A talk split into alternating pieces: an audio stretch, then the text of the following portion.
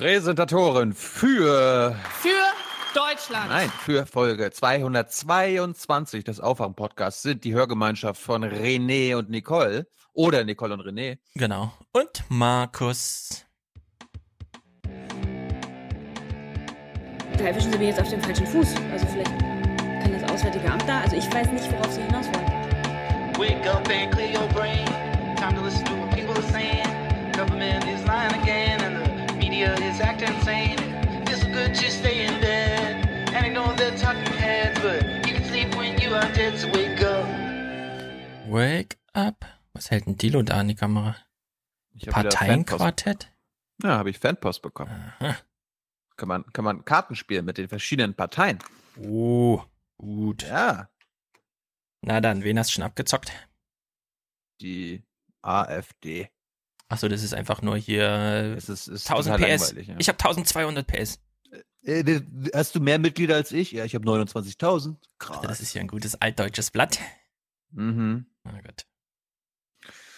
Okay. Gut. Hier ist auch mal ein Podcast, bisschen zu spät. Gestern, also einen Tag zu spät und heute auch noch nachmittags. Naja, guten Nachmittag alle miteinander. Ja, das, das hat gute Gründe. Erstens heute, äh, weil es keine Kabinettssitzung gibt, weil die Minister im Urlaub sind oder wie die Kanzlerin nicht im Urlaub, aber auch nicht im Dienst, aber irgendwie dann doch.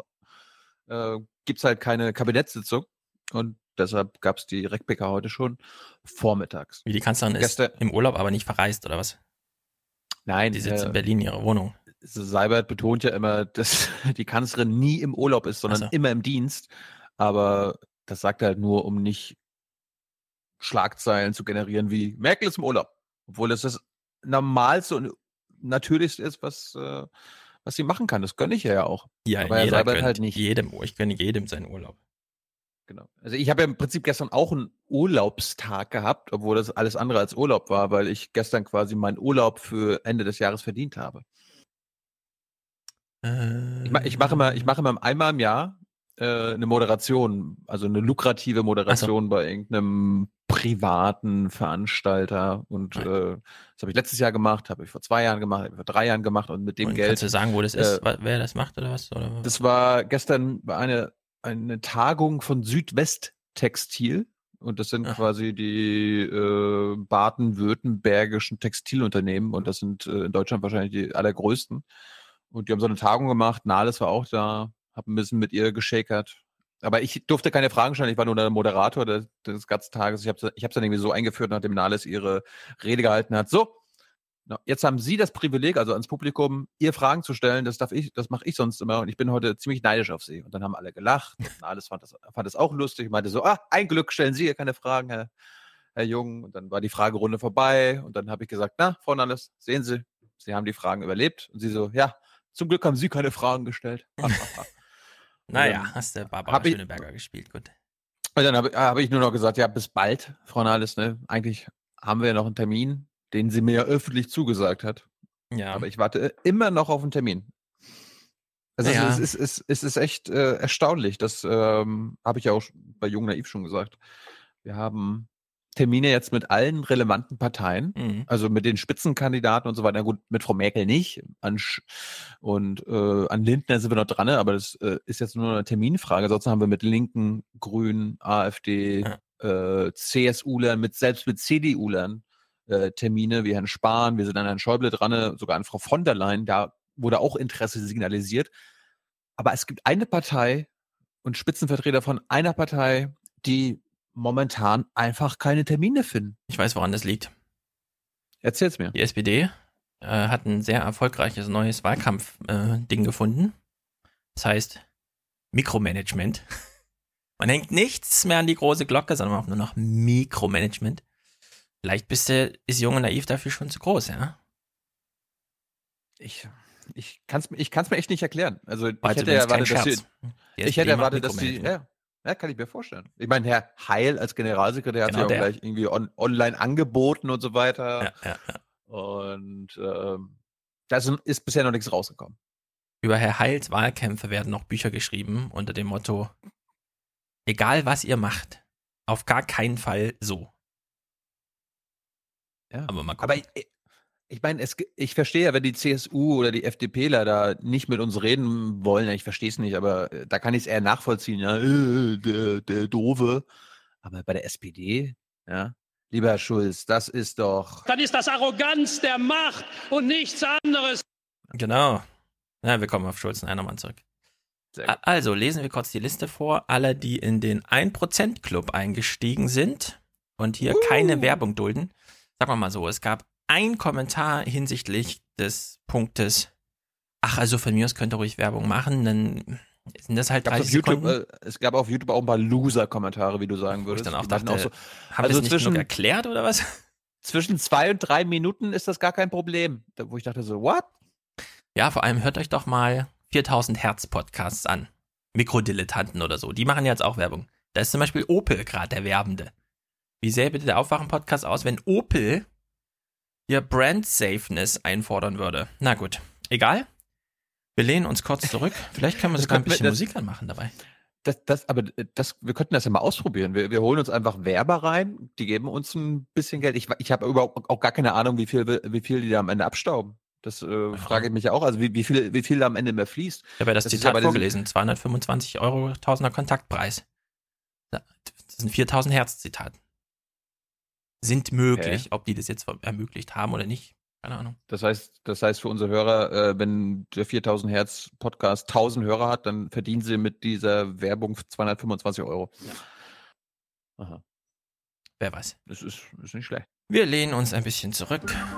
Ich lese in einen Club, ein Prozent-Club vor. Tim fragt: Stefan, sitzt du eigentlich während des Podcasts immer auf einem Gymnastikball? Nein, sitze ich nicht. Kann trotzdem federn, weil ich sitze auf einer echten Feder. Aus so einer richtigen LKW-Feder. Die hat damals ein Mann in einen Stuhl gebaut. Ich habe dann für die FAZ mal drüber geschrieben. Daraufhin wurde mir ein Stuhl leihgabenmäßig zugesandt und dann nie wieder abgeholt. Oh, Also ich habe zwei Sachen, die Prostitution, ähm, Press, Press, na, du wisst, ihr wisst schon hier, Presse, Prostitutionspresse. War einmal auf einer äh, ähm, Reise für die Zeitung, das war absolut unterirdisch. Also jeder, der mit der Idee kommt, ja, ja, das geht schon, das ist Reisejournalismus, ist auch echter Journalismus. Nee, ist es absolut nicht. Und der Stuhl halt, auf dem ich sitze, der wurde einfach nicht abgeholt. Dafür kann ich nichts. Ich habe ihn ja einfach mit nach Hause genommen. Das war, Benedikt. das war übrigens, das war Mhm. übrigens früher wirklich mein Traum. Ich will Reisejournalismus machen und so, weil ich immer, ich habe zwischen 14 und 16 habe ich äh, Sonntagszeitung ausgetragen. Und dann habe ich natürlich auch immer die Welt am Sonntag gelesen, die Bild am Sonntag und so weiter. Und da gab es halt immer Reiseberichte und ich dachte so, das will ich auch machen. Einfach in fremde Länder reisen, äh, zwei Wochen da sein und dann irgendein. Nein, du bist ja nicht zwei Wochen da. Pressereisen sind ja immer drei, vier Tage, höchstens mal fünf und du hast die ganze Zeit Programm. Du wirst nie von alleine gelassen. Deswegen alle, die irgendwie erzählen, ach nee, Reisejournalismus ist total toll, man muss die halt nur abschütteln oder so. Nee, du kannst ja niemanden abschütteln. Also das ist wirklich, da bist du Sklave des Systems, ja? wenn du irgendwie glaubst, drei Tage Hongkong, Pressereise, da bist du ein freier Mensch und erlebst was von der Welt. Nee. Gut, Benedikt, Jakob. Tabea, zur Förderung des kritischen Medienkonsums Dominik, Woltemar, Max, Leonard, Kathleen, Daniel, Alexander schickt 100 ohne Kommentar. Noch ein Alexander, Stefanie Bernhard, ganz treu, Malern, 66 Euro. Nationalfeiertagsgeld, Gruß aus Belgien. Dirk, herzlichen Dank. Julia und Albrecht schicken 50. Oft gute Einschätzungen, immer mal zu arrogant bzw. zu naiv. Bettina, Hey. Jan, unterstützt uns als FSJler, ja, mit sehr knappem Budget. Kann man sich mal ja ein paar Gedanken machen. Arthur, Lorna, die die tollen Bücher malt. Andreas, we are the 1%, schreibt er. Macht Thilo da eigentlich? Da klebt sich eine Glühbirne an den Kopf. Nee, ich ich habe ich hab was geschenkt bekommen und ich äh, wollte im Podcast jetzt mal sagen, oh, mir ist ein Licht aufgegangen. Aber es geht irgendwie noch nicht. Okay. Ah. Lass mal Thilo mal werkeln, ich lese mal weiter. Ah. Oh. Ja. Egal. Peter, Yvonne, Carsten. Weniger, flapp, äh, weniger flapsig würde das Verbreiten erleichtern. Erreichen von ÖR-Verblendeten. Wichtig, danke. Also, äh, das stimmt wahrscheinlich. Dieser Podcast wäre viel leichter weiterzuempfehlen, wenn er nicht Aufwachen-Podcast hieße und wir uns anständig namentlich vorstellen würden. Wir beide sagen würden, wir sind ganz tolle Journalisten und dann einfach Sachen erzählen, die uns so aufgefallen sind. Aber so funktioniert es hier nicht. Anatol, Lars, Immanuel, Uwe, Moritz, Dennis schickt 50. Herzlichen Dank. Luisa, Steve, Florian, Friedjof, Hans-Georg, André, Andreas 100. Euro. Äh, eure Kontoverbindung auf Blabla ist falsch. Danke für den Hinweis. Ich weiß nicht genau, was es bedeutet, weil eigentlich sollte unsere Kontoverbindung natürlich nur auf unserer Seite stehen. Also, ich gehe da mal nach. Samuel, 50, Keep on Podcasting. Daniel, Danny schickt 100. Konstantin, Regina schickt 50. Arne, das ist äh, nicht nur ein toller Podcast-Hörer hier in der Szene, sondern der macht auch die Musik, unter anderem für die No Radio Show von Moritz. Könnt ihr mal reinhören. Christian und Susanne schicken 90,57 Euro, glaube ich zumindest, weil meine Bank sagt mir wieder nur Zahlung aus dem Ausland, ohne irgendeinen Hinweis, aus welchem Ausland, gibt es noch einen Verwendungszweck oder so, keine Ahnung. Ich, wahrscheinlich kriege ich in drei Tagen irgendwie mal eine Briefpost, wo sowas drinsteht. Oder mal ein Hinweis drauf ist, dass es 17 Euro Umrechnungsgebühr kostet oder so.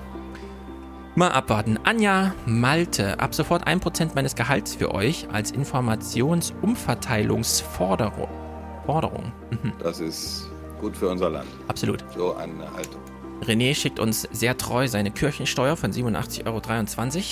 Dorothee und Jörg, weil wir auch mal zu den 1% gehören wollten. Juhu! Lorenz, Medienverhaltung ist super. Warte mal, Medienverhaltung. Vielleicht Verachtung. M. Medienverachtung. Ich gehe davon aus, dass er Medienverachtung. Medienverachtung ist super wahrscheinlich, genau. Johannes, Marcel, 50 Euro. Bonus für alle an die Scheuer-Sounds. Ich muss an die Macht, alle Macht zu mir. Genau. Marc, mein Stück vom Doktorandengehalt von Frankfurtern für Frankfurter. Sehr gut, gleich um die Ecke hier. Markus, 222 Euro. Weiter so, weil ihr gut seid, weil ich euch missen, äh, nicht missen. Ich will euch nicht missen. So rum, reinhauen. Lars, vielen Dank für euch beide und äh, Grüße an Neuhörer Taskin. Taskin, du bist ja auch gegrüßt von uns. Franz, 75 Euro. Vielen Dank für eure interessanten Sichtweisen. Wilhelm, 50, ohne Kommentar. Kai schickt 10. Nach erfolgreichem Studium gibt es endlich auch Geld von mir. Danke für die Arbeit. Den Rest bekommt die junge Naiv für die Bundestagswahl. Jawohl. Holger und Anke. Das, das finde ich gut. So eine Haltung. Ich auch. Julian, 100. Dustin, Johannes, Sven, 224. Für die Suche nach Motiven und dem guten Journalismus. Ist also demnächst hier auch Präsentator. Christopher 50, Bernd 50, Robert 10. Leider ist nicht mehr drin. Als Chemiedoktorand in Berlin wird man mehr als 50 Stunden ausgebeutet und bekommt 50% E13. Ja, aber Universitäten. Ich halte ja bald einen Vortrag über die Jugend dieser Welt. Mal gucken, was ich da so drin sage. Thorsten und Doreen. Bekommst du deine Vorträge eigentlich bezahlt? Bisschen. So. Ähm, sind ja diesmal auch 14 Stunden Zugfahrt. Thorsten und Doreen. Aufwachen Adblocker, schreiben sie. Sehr gut. Roman, Erik, äh, Marek, Tobias, 5250. Letztes Mal, äh, letzte Mal Rundfunkbeitragsmatch für einige Zeit. Muss nicht mehr zahlen, da ich in Silicon Valley ausgewandert bin. Ja, das ist gut.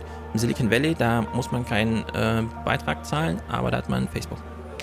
André, Norman, Laura, Marcel, 50 Euro. Robert, Esther, Raphael, Marco, ab jetzt monatlich wegen des, Zitat, Gejammers.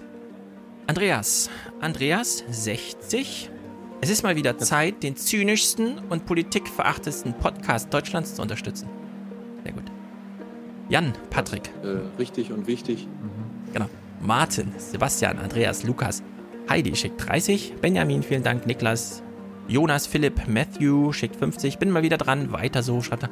Valentin, Nadja. Halbzeit der Elternzeit. Aufwachen ist fester Bestandteil der Küchentischgespräche und hält damit die eher vom gefühlten Abdriften in Ausscheidung der Kinderthemen ab. Dankeschön. Ja, bitteschön. Das, Kannst du die Musik, kannst du die Musik ausmachen? Also Ich mach die Musik aus. Geht mir, geht mir auf den Sack jetzt. Ralf, armer Kunststudent, aber für jede Folge mit Tyler das 1% der nächsten Folgennummer, also hat er jetzt 2,61 Euro geschickt. Wer weiß. Marie, 5 Euro. Ihr habt mehr verdient. Podcastet bitte. Bis ich mit meinem Studium fertig bin, dann kann ich euch mehr geben. Im Moment bin ich permanent pleite. Sehr gut. Du führst ein gutes Leben. Alles Liebe, Marie-Kathrin schreibt sie. Antonio, Eva, Alexander, 100 Euro. Sonne und Sandy, schreibt sie. Hm. Julian, Christian, Georg, 225. Vielen Dank fürs Aufwecken. Hoffe auf baldiges Österreich-Special, kurz und kernig, ja. Der Wahlkampf wird geil werden. Schwarz macht geile Politik. Schwarz macht geil. Schwarz macht geil. Ja, das werden wir noch genau hören. Am 15. Oktober wählen die, glaube ich. Max, 66,66 Euro. Stefan, schau dir doch endlich mal Tilos Zeug an. Uganda und so weiter. Da geht viel für Aufwachen verloren und ich finde es Tilo gegenüber unfair. Okay. Alexander, jetzt kommt ein Name, den Find ich, sowas finde ich gut, so eine Haltung. Und der Name ist schwierig auszusprechen, wahrscheinlich Andrzej. Weiß nicht genau. Für das Erklären der Mainstream-Medien fabrizierten Realität. Also für das Erklären der von den Mainstream-Medien fabrizierten Realität. Tobias, Silke, Meth, äh, äh, Matthias und Sina 2222. Lukas, nächstes Mal spenden wir zusammen. Alles Gute zur Folge 222. Also Lukas hiermit nochmal gegrüßt. Sehr gut. Hast du dir Danke. mittlerweile, ist dir mittlerweile eingefallen, welche Jung Naiv-Interviews du im Urlaub gehört hast? Nee, ich bin die Liste nochmal durchgegangen und dann fiel mir auf, ich habe ähm, gar nichts geguckt. Aber ich äh, sitze ja bald lange im Zug. Uh, jetzt hast du aber Glück, dass ich auf die Schnelle keinen passenden Soundbite hier Ja, ihr müsst das Oh, verstehen. doch, doch, ich weiß, ich weiß, ich weiß. Jetzt geht er nicht, scheiße. Fuck. Was ist denn das? Es ist einfach so, es ist Urlaubszeit. Äh, die Schulen sind zu, die Kindergärten sind zu, die Kinder sind zu Hause, alles zu tun, zu packen, ich muss Sachen schleppen und so. Bald kommt die Entspannung zurück und dann kann ich auch wieder meine Mhm. Podcast-Player-Dings durchhören. Hm. Shame. Shame. Ja. Shame. Ja, ist ja gut. Also, ich habe am Wochenende viel im Forum gelesen, ist super interessant. Verbrennungsmotorenzeit ist vorbei. Legasthenie. Legasthenie? Ja, war irgendwie ein großes Thema im Forum. Ja, ich habe vor allem äh, Autozeug gelesen. Jemand hat es ja mal für uns durchgerechnet, darauf bin ich im Podcast nie zurückgekommen. Aber man müsste die deutsche, den deutschen Energieverbrauch nochmal verdoppeln, um genug Strom im Kabel zu haben, damit die Autos laden können. So viel wird tatsächlich verbrannt. Und man könnte extrem viel sparen, wenn man nur der, den Diesel und das Benzin zentral in irgendeinem Heiz- Heizkraftwerk verbrennt für bei 70 Wirkungsgrad statt 30 im Auto und das dann zu den Autos transportiert. Dann hätte man schon so viel gespart. Also dieses Zeitalter der Verbrennungsmotoren oder wie man besser sagen müsste, der Explosionsmotoren ist jetzt bald wirklich vorbei. Und ich habe auch nochmal nachgelesen, auch nochmal so Podcast gehört. Ich sage ja immer, ein Elektromotor ist wie ein Föhn und es ist tatsächlich nur wie ein Föhn. Also ein Auto ist natürlich komplizierter als nur der Antrieb und so. Aber wenn man nur den Antrieb betrachtet, ja, dann, dann wird da einfach so ein, so ein mega 800 Kilo äh, mit Schläuchen und Elektrik und bla bla und so, damit das mit den Explosionen alles hinhaut, ausgebaut und ein Teil eingebaut, das aus zwei Teilen besteht, eine Spule und eine Achse. Und dann geht's los. Kommen wir doch mal zu dem Thema heute. Ja, zu Autos kommen wir noch. Äh, Also Elektroautos und so. ja, ich glaube schon. Äh, das, äh, ja, ja, ganz am Ende, genau. Oder gab's, da gab's noch was von der Bundesregierung heute. Ja, Dieter Zetscher schreibt sich auch die Finger wund. Ich glaube, der ist jetzt erster Blogger des Daimler-Konzerns, ja. Was ist Nee, mit ist Daimler doch- und dem ist- DFB? Das ist doch Sascha Pallenberg. Ja, der Hallo. promotet das dann immer. Dieter Zetsche. Was ist mit Daimler und DFB? Ich werde, der schreibt ja mal nicht vom dann. Ich als CEO dieses Unternehmens werde von so vielen Mitarbeitern angesprochen, was ist denn jetzt mit dem DFB? Und dann, na gut. Ja, V- hat VW, hat VW jetzt übernommen. Ja, dann hat er nochmal selber geschrieben zum Thema äh, Dieselnachrüstung. Und dann zum Thema Kartell hat er auch nochmal selber geschrieben. Auf LinkedIn. So, ein, so einen komischen Zwei-Absatz-Ding. Das ist wirklich. Es ist absurd. Ich wollte mal, bevor, hm? bevor, ich wollte mal, bevor wir einsteigen, äh, nochmal darauf hinweisen, auf die aktuelle Big Brother Staffel Ah ja, ich, hab, ich bin in jetzt Amerika. auch auf dem Stand. Sensationell. Ja, die macht echt. Spaß. Die macht echt Spaß. Das ist, so, so spielt man Big Brother. Ja, stimmt. Von, vom, vom Spiel her ist es vielleicht sogar noch besser als die 16er, um sich das anzugucken. Äh, Ich- ich allerdings ist die ich- 16er wirklich äh, meilenweit, was die Person Mir- angeht und so. Mir ist, mir ist äh, zwischen, zwischenzeitlich aufgefallen, dass ich die Big Brother Fit-Szene Version nie gesehen habe. So Ja, dass die ich die jetzt auch noch angefangen habe. ist sehr gut. Ich weiß, dass du mir die da, damals mal empfohlen hast. Äh, wo Frank ja auch schon dabei war und Ian und so. Sensationell. Ja. Meine Güte. 16 ist absolut spitzenmäßig. 14 kommt gleich danach, glaube ich. Mhm. Gut. Ach so, Wattwandern. Der Franz kommt aus Hamburg und kann auch jemanden mitnehmen. Also, falls ihr Interesse habt, schreibt mir, dann äh, leite ich das weiter an Franz. Ähm, kann man eine Aufwachen, Fahrgemeinschaft bilden. Ansonsten sind wir da schon zu 5, 6, 7 oder so. Freue ich mich sehr. Alle, die sich bei mir Wann gemeldet war- haben, kriegen dann vorher nochmal eine Mail. Wann war das? Am 6. August, das ist ein Sonntag, 16.30 Das ist ja schon bald. Ich komme, ja, in anderthalb Wochen. Ich komme 15.30 an, äh, pack dann schnell meine Sachen weg und gehe dann direkt zum Watt und dann geht's da gleich los. Es kostet 8 Euro. Wir treffen uns da vorher und ich habe auch danach sehr viel Zeit noch. Ich Also, bin ja gespannt, ob wir, nächst, ob wir nächste Woche, also wir sind ja nächste Woche doch nicht in Saudi-Arabien, weil Ah. ich kein Visum bekomme, weil die wieder gecheckt haben, dass ich in Israel war, mhm. äh, so dass so dass wir in Dubai drehen. Und äh, ich schätze mal, in Dubai wird es gute Internetverbindung geben, so dass ich hoffe, Das dass wir auch von dort podcasten können. ah ja. Ansonsten äh, möchte ich unsere Hörer darauf hinweisen, wer Lust hat, also erinnert, jeder erinnert sich an Aufwachen 200, ja, ist jetzt schon ganz schöne Weile her, obwohl es noch gar Mhm. nicht so lange her ist. Äh, am 4. und am 13. September werden wir wieder im Basecamp eine Veranstaltung machen. Ähm, ich Ja, weiß noch nicht, was. oder Nee, kein Jung und Naiv. Ich, ich weiß auch noch nicht, äh, was wir da genau machen. Ich, ich weiß, dass wir eine Veranstaltung machen werden ähm, zum Thema Nicht-Wählen. Und wir wollen da keine, keine Shame-Veranstaltung machen, so Shame, Shame, dass ihr nicht wählen geht, sondern wir wollen, also wir sind Hans, weil Ha- Hans Jessen unbedingt mal was machen wollte. Ah, ja. Und dann habe ich gesagt, okay, wir machen das. Äh, und Hans und ich werden ein so ein Forum machen zum Nichtwählen. Wir wollen auch eigentlich nur, dass Nichtwähler kommen, beziehungsweise Leute, die damit spielen, absichtlich nicht wählen zu gehen. Und wir laden dazu prominente Politiker ein, die da keinen Wahlkampf machen sollen und sagen, "Äh, ja, ihr sollt wählen gehen und die Mhm. CDU wählen, sondern die allgemein mit den Leuten diskutieren sollen über den Sinn von wählen oder nicht wählen. Thomas de Maizière scheint zu klappen. Mhm. Allein das ist, Sehr glaube ich, schon ein Highlight, wenn, wenn die Leute, wenn die Nichtwähler auf Thomas de Maizière treffen. Mhm. Also wenn Also Hans euch Jessen zum Thema Nicht-Wählen ist nicht so schlimm eine Veranstaltung macht, nehme ich mal an, dass Moralin ist in ganz Berlin-Mitte in den Apotheken ausverkauft.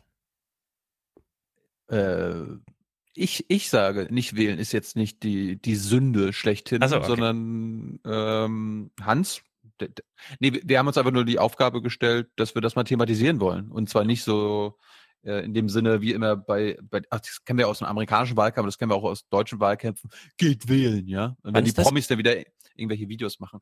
Das ist am 4. September und am 13. September. Wir werden das in einem der Tage machen. An einem anderen Tag plane ich noch ein anderes Format. Da, ähm, das kommt aber noch auf eine andere Person an, die du auch sehr gut kennst, die sich aber ähm, die ihre Kommunikationsmöglichkeiten Achso, ja, nicht ausnutzt. Ja. Egal. Ähm, warte mal, irgendwas wollte ich dazu noch sagen. Irgendwelche Serientipps? Nö, nee, ich kam zu nichts.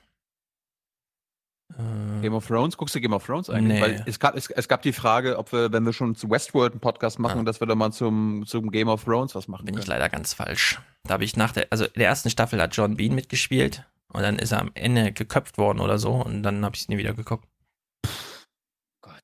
Ja, die Bluthochzeit habe ich mir auf YouTube nochmal angeguckt, aber ansonsten. Ich, ich finde ich find auch, The Game of Thrones passt jetzt nicht. Äh, da kann man jetzt soziologisch, glaube ich, wenig drüber reden. ja, das ist einfach, das hat keine Tiefe, Leute. Westworld. Ja, das finde ich Quatsch. Aber Das ich glaube, soziologi ich glaub, soziologisch interessant wäre nochmal The Leftovers, aber dazu Hm. musst du mal sowas gucken und nicht nur ständig deine Jerry Bruckheimer-Filme. Okay, Wahlkampf. Ah, sehr gut. Äh, wer weiß, wie Wahlkampf geht? Die CSU, wer weiß es nicht? Die SPD, das ist heute äh, rote Linie dieses Podcasts. Ähm, wir fangen aber an bei den Gewinnern, weil wir wollen hier nicht deprimierend äh, und so. Die CSU, beziehungsweise die Medien. Wie krass sind eigentlich die Medien auf die CSU fixiert? Ich bin äh, wirklich ein bisschen erstaunt. Wir hören mal kurz, wie hier anmoderiert wird. Und dieses Mal hat die Extrawurst auch einen Namen. Bayernplan. Ja. Thilo hält eine Karte der CSU rein. Okay. Gegründet 45. Äh, was steht da so? Mitgliederzahl 141.000. Durchschnittsalter 59. Naja, Frauenanteil 20 Prozent.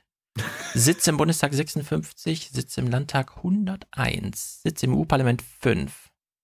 Okay.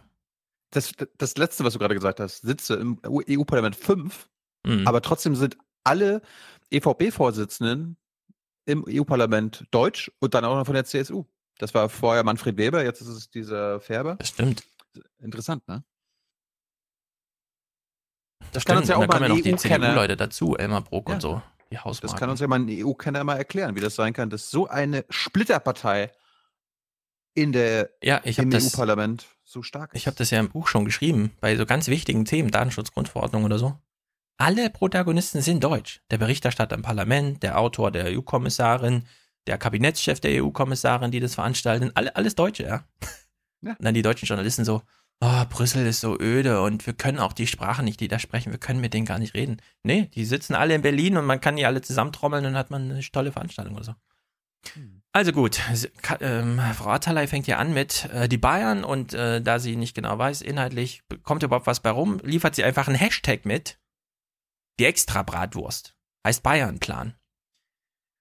Und es ist wirklich erstaunlich, dass sie in dieses Thema einsteigen, weil es anscheinend wirklich nichts zu vermelden gibt. Nicht mal die Extrawurst ist tatsächlich eine Extrawurst. Das heute vorgestellte Programm zur anstehenden Bundestagswahl weicht in einigen Punkten vom Unionsplan ab, vor allem in der Flüchtlingsfrage. Allerdings so abgeschwächt, dass es wohl nur noch um ein Extrawürstchen geht. Mhm. Hier, hier wird schon wieder meine Zeit verschwendet und eure jetzt auch dadurch. Wirklich erstaunlich. Das war natürlich nur die Anmoderation, wenn die schon so, ja, pf, die CSU hat irgendwas gemacht, Extrawurst, Extrawürstchen, tralalala. Wie sieht dann wohl der Bericht aus? So, ich nenne es mal Mimikastrologie. Horst Seehofer ist wieder einmal mit diesem vielsagenden Lächeln unterwegs. Das setzt er gerne auf, wenn er einen besonders raffinierten Plan hegt. Bekannt ist, die CSU will nicht mehr als 200.000 Flüchtlinge pro Jahr ins Land lassen. Liebe Tagesthemen, bei YouTube gibt es mittlerweile eine Riesendebatte, Fake Happiness und so. Wie sieht das jetzt in der Politik aus? Ist das nicht auch alles Fake Happiness? Hat Herr Seehofer wirklich total gute Laune oder ist es nicht einfach nur Wahlkampf? Grinst er sowieso nicht immer so? Macht ihr denn da? Nun gut. Es, äh, kann sein, dass ich mir, dass ich jetzt schon alles spoiler, aber ich kenne den Mhm. Bericht ja nicht. Wird im Bericht äh, die aktuellen Flüchtlingszahlen genannt? Die werden später genannt, in diesem hier natürlich nicht, Da, weil. wird- da, wird- da gibt es keinen Zusammenhang. Ja, wir kommen gleich zum Flüchtlingsthema. Gleich als nächstes. Äh, das hat allerdings in den Tagesthemen selbst keinen Zusammenhang gefunden. Ja, aber das müssen wir erst wieder aber, aber genau das ist jetzt ja, was ich von den Journalisten erwarte, wenn die Politiker was fordern, mit der Realität vielleicht abgleichen. ich also weiß aber, Horst Seehofer will nicht mehr als 200.000 Flüchtlinge ins Land lassen. Übrigens, aktuell äh, sind es noch nicht mal 100.000 dieses Jahr gewesen. ja, irgendwo 90 das, oder so. so ein Nebensatz oder so, ja? Wir hören, ähm, ehrlich gesagt, ich wundere mich ein bisschen, dass Thilo hier irgendwie noch äh, was einfordert von den Tagesthemen. Wir wissen doch genau, wie sie gestrickt sind. Wir sind ja nicht zynisch, wir wollen das alles besser Genau, machen. Genau. Wenn die CSU als Thema in den Raum gestellt wird, dann denken sich die Tagesthemenredakteure heute natürlich, oh, jetzt müssen wir die SPD irgendwie dagegen stellen. Kontra, kontra, kontra. Weil das kann ja nicht sein, dass Oma Erna selbst nach Martin Schulz Heiland und so kommt und sagt, ach, es gibt einen Unterschied, das ist gar nicht eine Einheitspartei, die GroKo.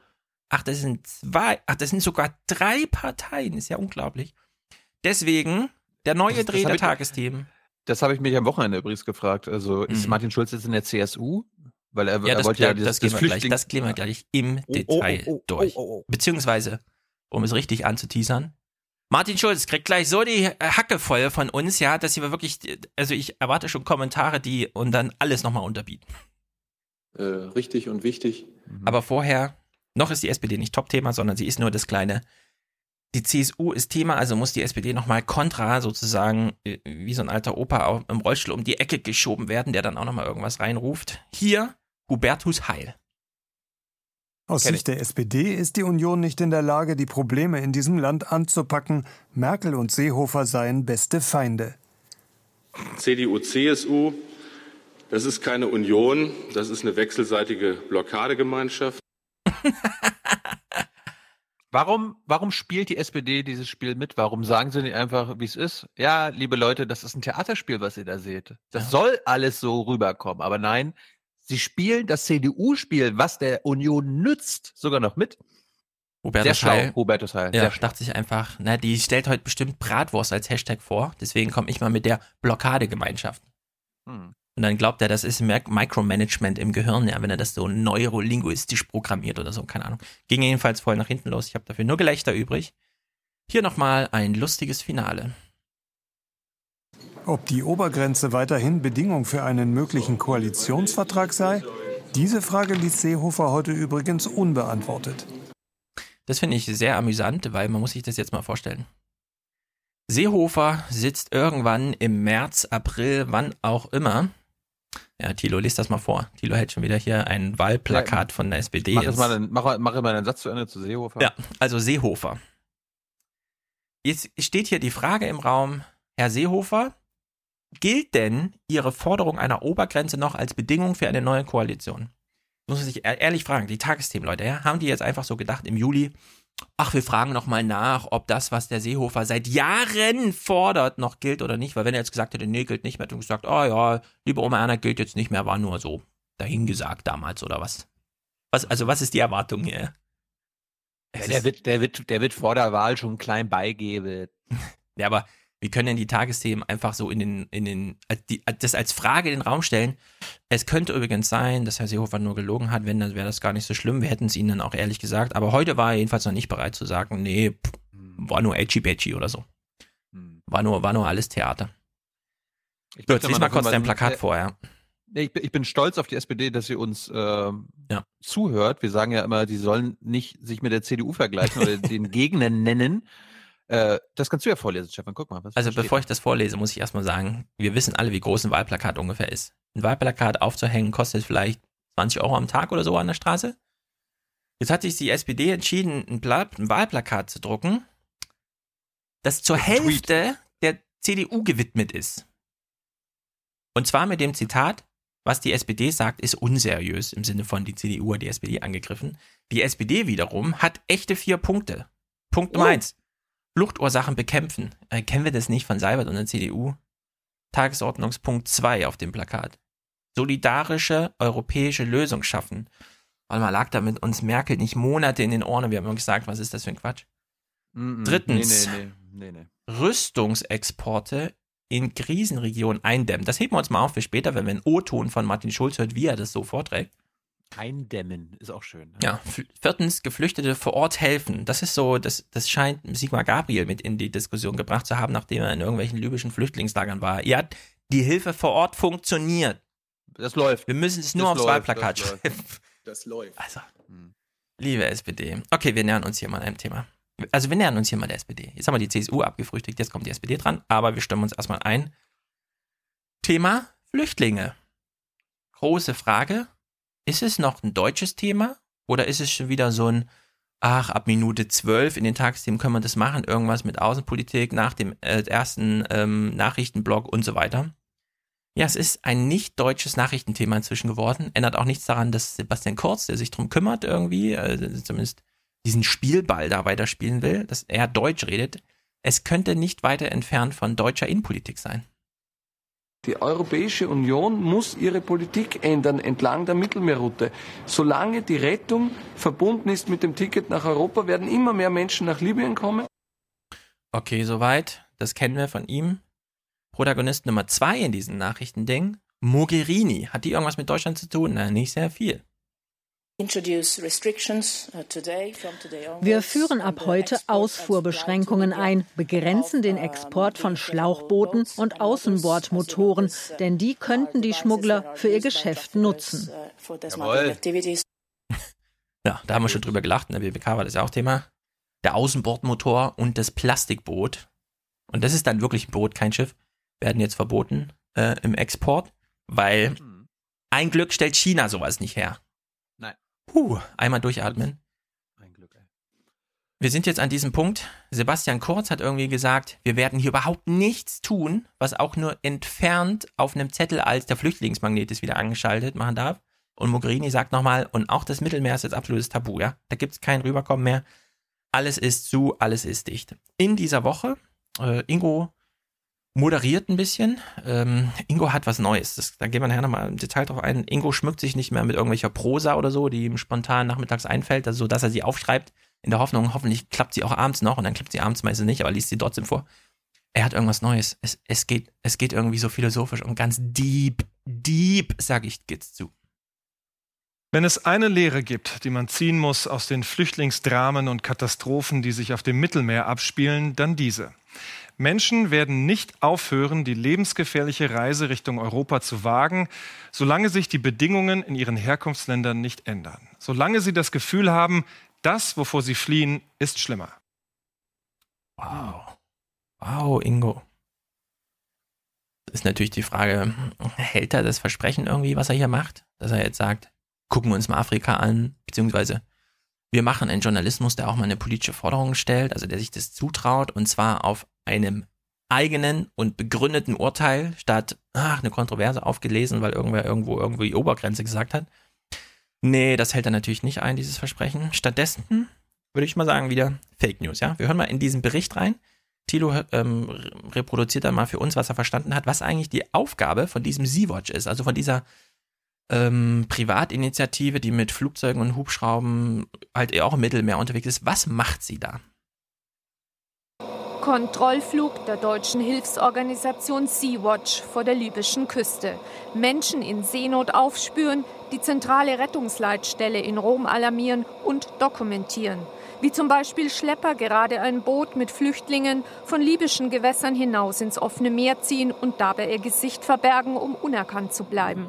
Während die Schlepper zurück nach Libyen fahren, werden die Flüchtlinge im Boot ihrem Schicksal überlassen. Hilfsorganisationen wie Sea-Watch decken immer wieder auf, wie menschenverachtend die Schlepper agieren. In diesem überfüllten Boot saßen mehr als 400 Menschen. Auch unter Deck fanden die Helfer Flüchtlinge zusammengepfercht wie Vieh. Also, Sea-Watch, ist das A, eine Organisation, die versucht, so viele Leben wie möglich zu retten, oder die B, für die Bundesregierung nochmal ein Fotoapparat mitnimmt, um zu dokumentieren, wie, schl wie schlimm die Schlepper sind? Die Tagesthemen sind da ganz entschieden, ne? Also Sea-Watch fliegt da rum, äh, man sieht das auch auf dem Bild, die haben hier, sind verkabelt und die haben äh, Ferngläser an den Augen und die dokumentieren, Zitat, ja, wie schlimm, also wie die Schlepper da vorgehen. Damit Herr Seibert in der BWK sitzen kann, sagen kann, ja, die Schlepper sind, machen sehr böses Geschäft, das müssen wir unterbinden. Also okay. Sea-Watch kann sich da gar nicht wehren, ja, wenn, wenn sowas irgendwie so gesendet wird, dass es da irgendwie um was ganz anderes geht und dass die Kalküle auch ganz anders gelagert sind, sonst wäre man ja gar nicht da. Das spielt ja gar keine Rolle. Nun gut, der Bericht bleibt weiter im Ausland. Es hat alles nichts mit Deutschland zu tun, ein Glück. Appell aus Italien ist das nächste kleine Ding, was hier abgefeiert wird. Italien sieht sich von Europa allein gelassen. Im Parlament in Rom hat der italienische Innenminister bereits einen Appell an die EU-Staaten gerichtet. Angesichts dieser schwierigen Situation mit den vielen Flüchtlingen fordern wir alle Länder in Europa auf, dass auch sie ihrer Verantwortung gerecht werden, nicht nur wir. Ein Appell, der bislang ins Leere läuft. Italien droht nun, vorläufige Visa an Flüchtlinge auszustellen, mit denen sie in andere EU-Länder reisen können. Ja, erstens finde ich gut. Die Aufnahme ist zwei Wochen alt oder so, als sie gesendet wird. Also wir erfahren dann doch irgendwann mal, wie so die Stimmung in Italien ist, zum Beispiel, weil sich die Regierung im Parlament äußert. Während dann die O-Stimme auf, also die Moderation zu den Bildern sagt, äh, der Appellverhalt im Leeren und so weiter, sehen wir die Parlamentarier, wie sie abgelenkt sind von ihrem Handy, gelangweilt auf ihr iPad starren und so, so als wären die Italiener nicht in der Lage oder zu gelangweilt, um hier irgendwie zu helfen. Also der, dieser Journalismus ist wieder ähm, auch sehr einschläfernd und es wird nicht besser, denn jetzt kommt Ingo mit der nächsten Moderation. Er versucht, er versucht es jetzt irgendwie so zu drehen, dass es doch vielleicht ein bisschen auch eine deutsche Angelegenheit, eine Angelegenheit ist vielleicht ein bisschen viel, eine deutsche Erinnerung wird, ja. Man kann es nicht eins zu eins vergleichen, aber einen gewissen Eindruck davon, wie das ist, wenn eine hohe und stete Zuwanderung von Flüchtlingen ins Land kommt, den haben wir in Deutschland ja 2015 bekommen, als fast täglich zigtausende von Menschen zu uns kamen. Puh, ja. Einmal, einmal haben wir das erlebt. Einmal, einmal damals. Dieses eine Jahr. Ja, also wir, Ach, zum, Glück, zum, zum, Glück haben wir da was getan. Ne? Genau, wir gehen gleich in Detail. Wir haben, wir, haben, wir haben nicht auf die AfD gehört oder auf irgendwelche nee, nee, nee, nee, nee. rechten Spinner. Nein, so. die hatten null Chance, hatten die null. Ja, ja. Wir haben die, also die Etablierten haben die rechten Parteien abgewehrt, indem sie selbst rechte Parteien geworden sind. Und es hat super funktioniert. Bevor wir jetzt auf die dann doch innerdeutschen Angelegenheiten, weil Martin Schulz dachte, ah, Wahlkampf, ding, ding, jetzt bräuchte er auch so eine Glühbirne wie Thilo auf dem Kopf, so ding, ding. Martin Schulz hat das erste Mal ein Erlebnis, einen ding, ding Moment. Er hat eine richtig gute Idee. Genau. Bevor gucken wir uns aber nochmal die Zahlen an. Also hier ein kleines. Wir schaffen das, schaffen das, schaffen das. Wir schaffen das, schaffen das, schaffen das. Update. Und wenn wir das jetzt hören, es kommt gleich eine Frau zu Wort. Will nur kurz Den Hinweis haben sie irgendwie vergessen. Von Kurdistan, das ist eine Stadt in Nordsyrien, ich habe das auf Google Maps nachgeguckt, bis zur deutschen Grenze sind es Minimum 3000 Kilometer. So, das ist das kleine Hintergrundwissen. Jetzt gucken wir uns das mal. 2015 890.000 Asylsuchende, 2016 noch 280.000 und im ersten Halbjahr 2017 nur noch 90.000. Diese Syrerin ist eine von ihnen. Ich bin seit acht Monaten hier. Ich bin mit meinen drei Kindern über verschiedene Länder gekommen. Wir sind fast die ganze Strecke zu Fuß gegangen, vom nordsyrischen Kurdistan bis in die Türkei. Dann in Bulgarien wurden wir immer wieder beraubt. Sie haben uns wirklich fast alles genommen, bis hin zu den Taschentüchern oder zu den Keksen für die Kinder. Schlimm.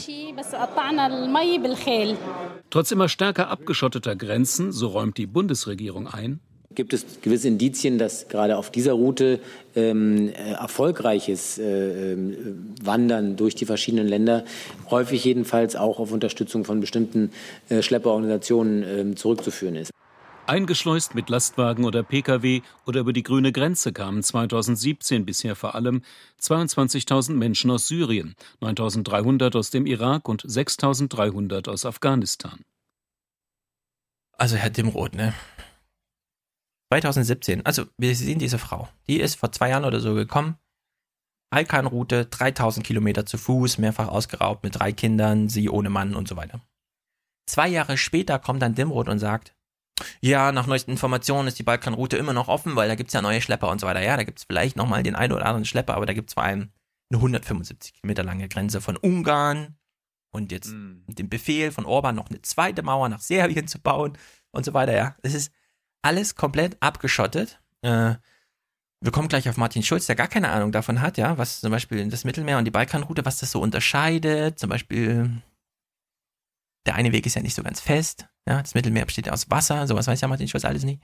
Äh, der ist auch ein bisschen länger, der andere, und der eine ist zu und der andere ist nicht zu und dann kommen auch ganz andere Menschen und so weiter. Also wir, wenn, wir steigen wenn, jetzt. Wenn, wenn, wenn, Martin Schulz auf eine Landkarte guckt, dann denkt er, das Blaue ist Land. Ja, das ist wirklich unglaublich. Also wir, wir gucken gleich auf Martin Schulz, aber jetzt hat Thilo nochmal hier so ein Clip irgendwie ja, parat mein, gelegt. Äh, ich habe was aus der heutigen ah, ja. Regierungspressekonferenz mitgebracht, weil äh, es ging da auch um das Mittelmeer, Flüchtlinge, äh, Vereinbarungen mit Italien. Ja, man, die Italiener wollten ja, dass äh, die geretteten Flüchtlinge aus dem Mittelmeer nicht nur an italienische Häfen ja. geliefert werden, sondern vielleicht auch an andere europäische Länder, an andere und zwar kontrolliert und nicht mit so einem Reisevisa Häfen. zu Fuß. Genau. Und äh, dann passierte heute in der RecPK Erstaunliches, weil ich habe dann mal die Regierungssprecherin, Frau Demmer, gefragt, weil der Seibert ist ja, wenn, wenn Frau Merkel im Urlaub ist, dann ist auch Seibert im Urlaub, ähm, mal zu diesem Thema befragt und ich war ein bisschen verstört. Frau Demmer, ähm, Italien möchte ja, dass die Flüchtlinge, die übers Mittelmeer ähm, ankommen, nicht nur an italienische Häfen kommen, sondern auch an andere europäische Häfen. Warum ist die Bundesregierung dagegen? Äh, da verstehe ich die Frage jetzt nicht. Oh. Die, die, auf dem ähm, Mittelmeer äh, geretteten Flüchtlinge sollen nicht nur in Italien ankommen und registriert werden, sondern auch zum Beispiel in Frankreich oder in spanischen Häfen oder welche Häfen sich noch anbieten würden. Warum ist die Bundesregierung dagegen? Sie denkt gerade in ihrem Kopf. Warte mal, das ist doch eine interne Diskussion. Hatte da überhaupt schon irgendeinen. War das schon mal Thema? Woher weiß? Also, wie kommt er jetzt da drauf? Muss ich da jetzt was Öffentliches? Was ist nochmal mein Beruf? Wer bin ich? So ungefähr. Das fordert Italien, ja. Da erwischen Sie mich jetzt auf dem falschen Fuß. Also, vielleicht kann das Auswärtige Amt da. Also, ich weiß nicht, worauf Sie hinaus wollen. Das war der zentrale Punkt der letzten Wochen. Also, ich verstehe Ihre Frage nach wie vor nicht. War sie im Urlaub? Auf dem Mond vielleicht? nee. Was ist denn da los? Nochmal anders stellen? Warum ist die Bundesregierung dafür, dass äh, auf dem Mittelmeer äh, gerettete Flüchtlinge nur in Italien ankommen sollen? Die Bundesregierung ist dafür, dass es eine gemeinsame Lösung auf europäischer Ebene gibt, um die Flüchtlingsströme ähm, mhm. zu stoppen, um dem illegalen Schlepperwesen ein Ende zu bereiten und ähm, ist darin sehr bemüht, die Fluchtursachen zu bekämpfen. Darüber haben wir hier vielfach gesprochen. Äh, hat sie morgens die Mappe von 2015 mitgebracht, die WWK? Oder hm. hat sie denn diese Sprechblasen jetzt her? Europäische Lösung? Wir wollen keine europäische Lösung. Nicht mal Martin Schulz will eine europäische Lösung. Ey, mhm. Ohne Scheiß, das war, das ist, das war eine blama, blabla, äh, blamable Szene gerade. Ja, wirklich. Das ist, das ist wie, wie so eine 18-Jährige, die morgens in die Schule kommt. Heute ist Abi? Scheiße. Warum hat mir das keiner gesagt? Ja? Wirklich. Ja. Mündliche, mündliche Prüfung? Ich verstehe Ihre Frage gar nicht. Ne? Ist ja wirklich. Oder glaubt sie, das ja. ist einfach eine Taktik zu sagen, ähm, warten Sie mal, äh, äh, wir, wir, reden jetzt über, über Diesel. Was haben Sie denn mit dem Diesel? Dazu kommen wir noch. Also wirklich, was ist denn? Ich habe mir aber oh gedacht, ich, ich, ich, will trotzdem eine ordentliche Aussage haben und äh, die gleiche Frage einfach ans BMI gerichtet. Und Herr Dimroth wusste schon, worum es geht.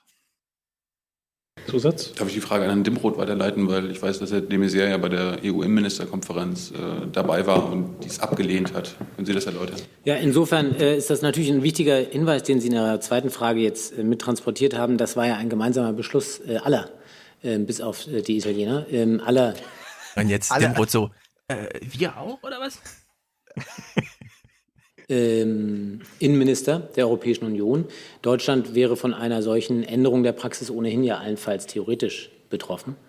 Insofern haben wir da kein eigenes Interesse, aber es ist genauso wie Frau. Demmer gesagt hat. Es geht nicht darum, jetzt äh, Solidarität dadurch zu organisieren, dass man ähm, bestehende Schiffswege, Transportwege noch verlängert künstlich, indem man auf dritte Häfen verlegt, auf Drittländer verlegt, ähm, sondern es geht vielmehr darum, dass man Solidarität lebt, indem man erstens die bereits getroffenen Vereinbarungen in Bezug auf die äh, gemeinsame Hilfe und Entlastung Italiens ähm, umsetzt, so schnell wie möglich. Wie Sie wissen, ist Deutschland da innerhalb der Europäischen Union führend in den Zahlen. Und wie Sie vielleicht auch wissen, hat der Bundesinnenminister seinem italienischen Kollegen ja jüngst auch gerade zugesagt, dass wir sehr wohl bereit sind, die Margen, in denen wir diese, äh, diesen Relocation-Prozess umsetzen, bereit sind, noch ein Stück weit auszuweiten, sodass da äh, eine zusätzliche Dynamik in diesen Prozess kommt. Also nicht mehr 500 pro Jahr, sondern 600. ja, okay.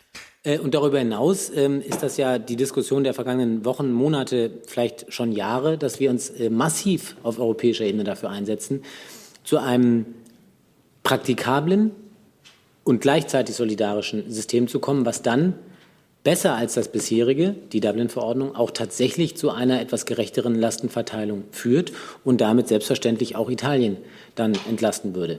Ähm, eine letzte Bemerkung noch, da würde ich gerne darauf verweisen, was Herr Plate hier am Montag gesagt hat. Bei aller Dynamik, die wir feststellen auf der sogenannten zentralmediterranen Route, wenn man die Zahlen sich anschaut, dann ähm, ist Italien derzeit konfrontiert ungefähr mit der gleichen Zahl von ankommenden Flüchtlingen im laufenden Jahr wie Deutschland. Und wenn man sich dann noch mal in Erinnerung ruft, wie die Zahlen waren ähm, zum Höhepunkt der sogenannten Flüchtlingskrise, mit denen wir in Deutschland umgegangen sind, dann ist das, was derzeit in Italien passiert, jedenfalls doch weit dahinter zurückliegend. Das soll das nicht verharmlosen, soll aber dennoch ein Stück weit ein etwas realistischeres Bild malen, wenn man jetzt ähm, die aktuellen Diskussionen verfolgt. Das ist vielleicht das, was ich dazu zu sagen. Die Italiener sollen sie mal nicht so haben. Mhm. Da er der Route jetzt schon wieder einen Namen gibt, zentral-mediterrane Route, weiß man sofort, dann kann sie auch geschlossen werden, ja? Weil das passt dann in die Überschrift. Zentral-mediterrane Route geschlossen dann geht der Journalismus zum Thema auch los. Also gut. gut äh, wir, mhm. wir, äh, du hattest ja gerade schon die NGOs angesprochen, ja. bevor wir da nochmal kurz in die RecPK von heute gucken, gucken wir uns mal einen Beitrag, einen guten Beitrag von heute Plus an, den sie gestern gesendet haben. Und äh, ich habe zufälligerweise bin gestern Abend äh, nach Hause gekommen und kurz Fernseher angemacht, und da lief irgendwie ZDF und ich konnte mich nicht wehren. Ich habe ich hab nicht schnell genug die Fernbedienung gefunden, sodass ich das irgendwie mitbekommen habe. Und wir gucken uns den Beitrag mal an und springen dann zurück zur Reckbecker. Können wir uns wehren? Nee. Sie retten Männer, Frauen, Kinder in Todesangst, sind die letzte Hoffnung für tausende schiffbrüchige Flüchtlinge. Doch die freiwilligen Helfer werden genau dafür zunehmend kritisiert, nicht nur aus dem rechten Lager. Konservative Politiker nährten jüngst den Verdacht, die NGOs würden das Schlo Moment, sie werden nicht nur aus dem rechten Lager, sondern auch von den Konservativen kritisiert. Mhm. Die Konservativen sind doch im rechten Lager. Egal. Egal. Unser Geschäft unterstützen, indem sie unerlaubt in die 12-Seemeilenzone vor der libyschen Küste fahren. Beweise dafür gibt es nicht. Oh.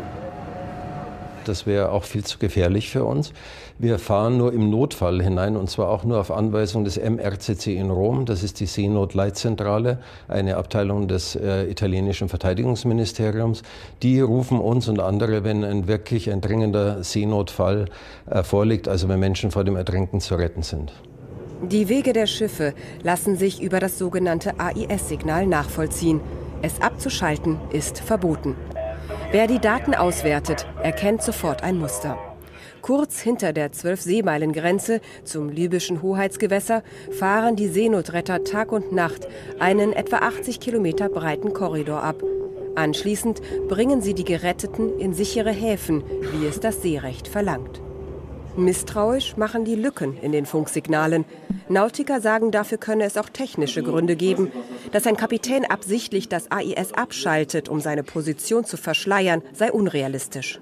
Also mir fehlt die Fantasie, ähm, dass so ein Schiff da einfach verschwindet, ohne dass irgendjemand davon Notiz nimmt. Denn es könnte ja rein theoretisch sein, wenn da also so ein AIS-Signal verschwindet plötzlich, dass dieses Schiff selber ein Seenotfall ist. Außerdem ließe sich jeder Verdacht auf einen Regelverstoß leicht überprüfen. Man kann Schiffe auch mit Satelliten verfolgen. Das heißt also einen Satelliten so nutzen, dass er also ein bestimmtes Schiff auf seinen ähm, Tracks verfolgt. Hinzu kommt eine hohe Militärpräsenz im Mittelmeer. Kaum möglich, da vom Radar zu verschwinden, schon gar nicht Kontakt zu Schleusern aufzunehmen. Dennoch halten sich die Vorwürfe an die Retter auf See. Der Ton verschärft sich. Man war erfolglos bei der Bekämpfung der Fluchtursachen, man ist erfolglos bei der Bekämpfung der Schleuser. Jetzt hat man die NGOs entdeckt, die angeblich schuld sind an diesen Fluchtbewegungen. Das ist ein reines Ablenkungsmanöver von den eigenen Versäumnissen. Unterdessen wiederholt sich auch in diesem Sommer das Migrationsdrama auf dem Mittelmeer. 100.000 Menschen wagten bereits die gefährliche Flucht. Ja, ich wollte gerade sagen, ey, die müssen doch kein Signal senden, um auf dem Mittelmeer gesehen zu werden. Das ist doch der best überwachteste Bereich auf der ganzen Erde. Ja, ich meine, wir hatten, glaube ich, vor 100 Folgen doch schon, es gibt doch selbst Satelliten, ja. deutsche Satelliten, die das gesamte Mittelmeer abdecken. Ja. ja. Schon ja, allein zu sagen, wir wissen nicht, dass, wir wussten nicht, dass da ein Flüchtlingsboot ist, ja, ist doch total gelogen. Das ist doch alles bekannt. Naja. Aber dass diese Vorwürfe äh, jetzt nicht nur aus dem Rechtsaußenlager kommen, sondern sich quasi in die Mitte der Gesellschaft äh, verlagern, ist schon überraschend. Und äh, es soll ja jetzt einen neuen, äh, nee, es soll jetzt ein Verhaltenskodex für diese NGOs auf dem Mittelmeer mhm. äh, entstehen, ne, wo dann sagt so, ja, ihr, ihr dürft eure Radargeräte und Transponder nicht mehr ausschalten, wo wir gerade gehört haben, das tun sie äh, aller Wahrscheinlichkeit eh nicht, aber nein, nein, das machen die, weil die ja, mhm. die sind ja kriminell. Ja, die wollen ja, die wollen ja hier diese kriminellen Schlepper bekämpfen. Das geht ja gar nicht. Ich kann es schon mal ankündigen, weil es nur noch eine Terminfrage ist. Aber in den nächsten Wochen kriegen wir hier auch noch ein von vor Ort Bericht aus von zwei Missionen im Podcast. Können wir mal die Frage ja, ich, stellen. Ich, ich, ich habe hab, hab guten Kontakt zu Sea-Watch. Ich wollte da auch äh, jemanden in den Podcast holen. Ja, ja, ich habe, äh, wir haben schon ein Angebot gekriegt. Ich werde den Angebot. Termin festzurren. Und dann hören wir uns das da Möchte ich, da möchte ich dabei sein. Ja, Unter klar. anderem äh, soll dieser Verhaltenskodex auch sagen, dass da ein Polizist auf dem NGO-Boot immer mitfahren soll, um, Achtung, Schlepper schneller festzunehmen. Dabei sind ja Schlepper nicht auf, auf den Booten. Aber ja. gut.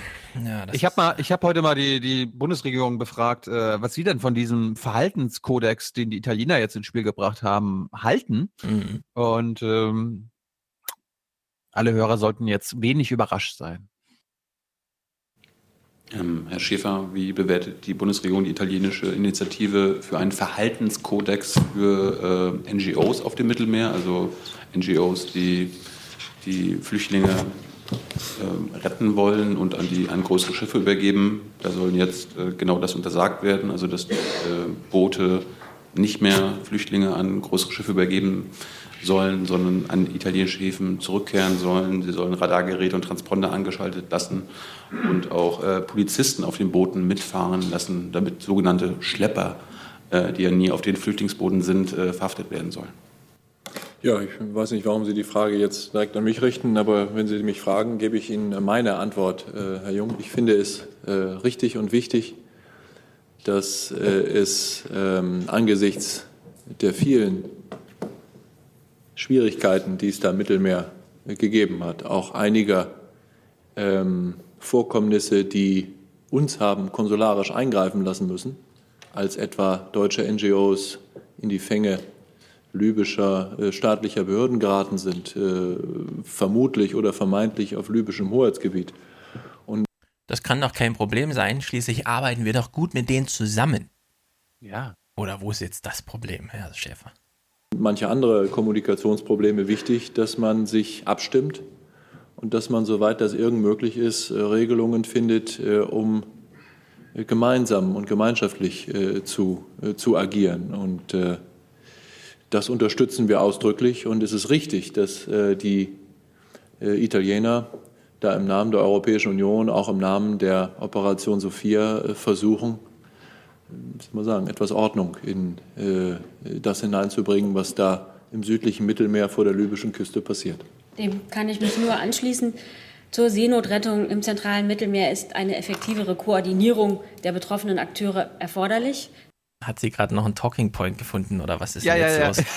Oh, nee, also wirklich.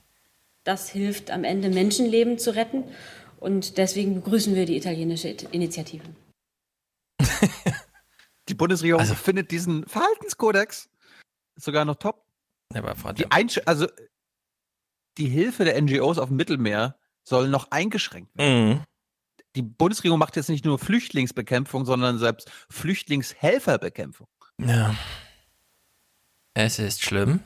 Das haben wir jetzt festgestellt. Es ist wirklich schlimm. Bis hin zu der Sprechblasenproduktion von Frau Demmer für die Bundesregierung. Das ist ja wirklich unwürdig. Aber zum Glück gibt es die linken Parteien in Deutschland, angeführt von Martin Schulz, der, der ein Ziel hat. Ich will, dass die SPD stark wird. Ich möchte, dass diese Partei stark wird. Und jetzt genau. zeig uns mal, wie er das macht. Martin Schulz hat einen Plan. Allerdings ist ja Wahlkampf. Und wir wissen. A man with a plan. hier geht nichts ohne Kalküle und so weiter. Jedenfalls hat er sich wahrscheinlich selbst geärgert. Bartalei entlarvt es gleich mal am Anfang so ein bisschen in ihrer Moderation. Noch zwei Monate, dann ist Bundestagswahl. Noch zwei Monate für Wahlkampf, noch zwei Monate, um aus dem Tief herauszukommen für die SPD. Ich bin ja. mir nicht sicher, vielleicht hat Martin Schulz gedacht, Vielleicht merken sie es nicht. Vielleicht denken sie wirklich, ich kümmere mich um unser Land, ich will hier Kanzler werden und das mit dem Flüchtlingsthema, naja, es ist halt irgendwie aktuell.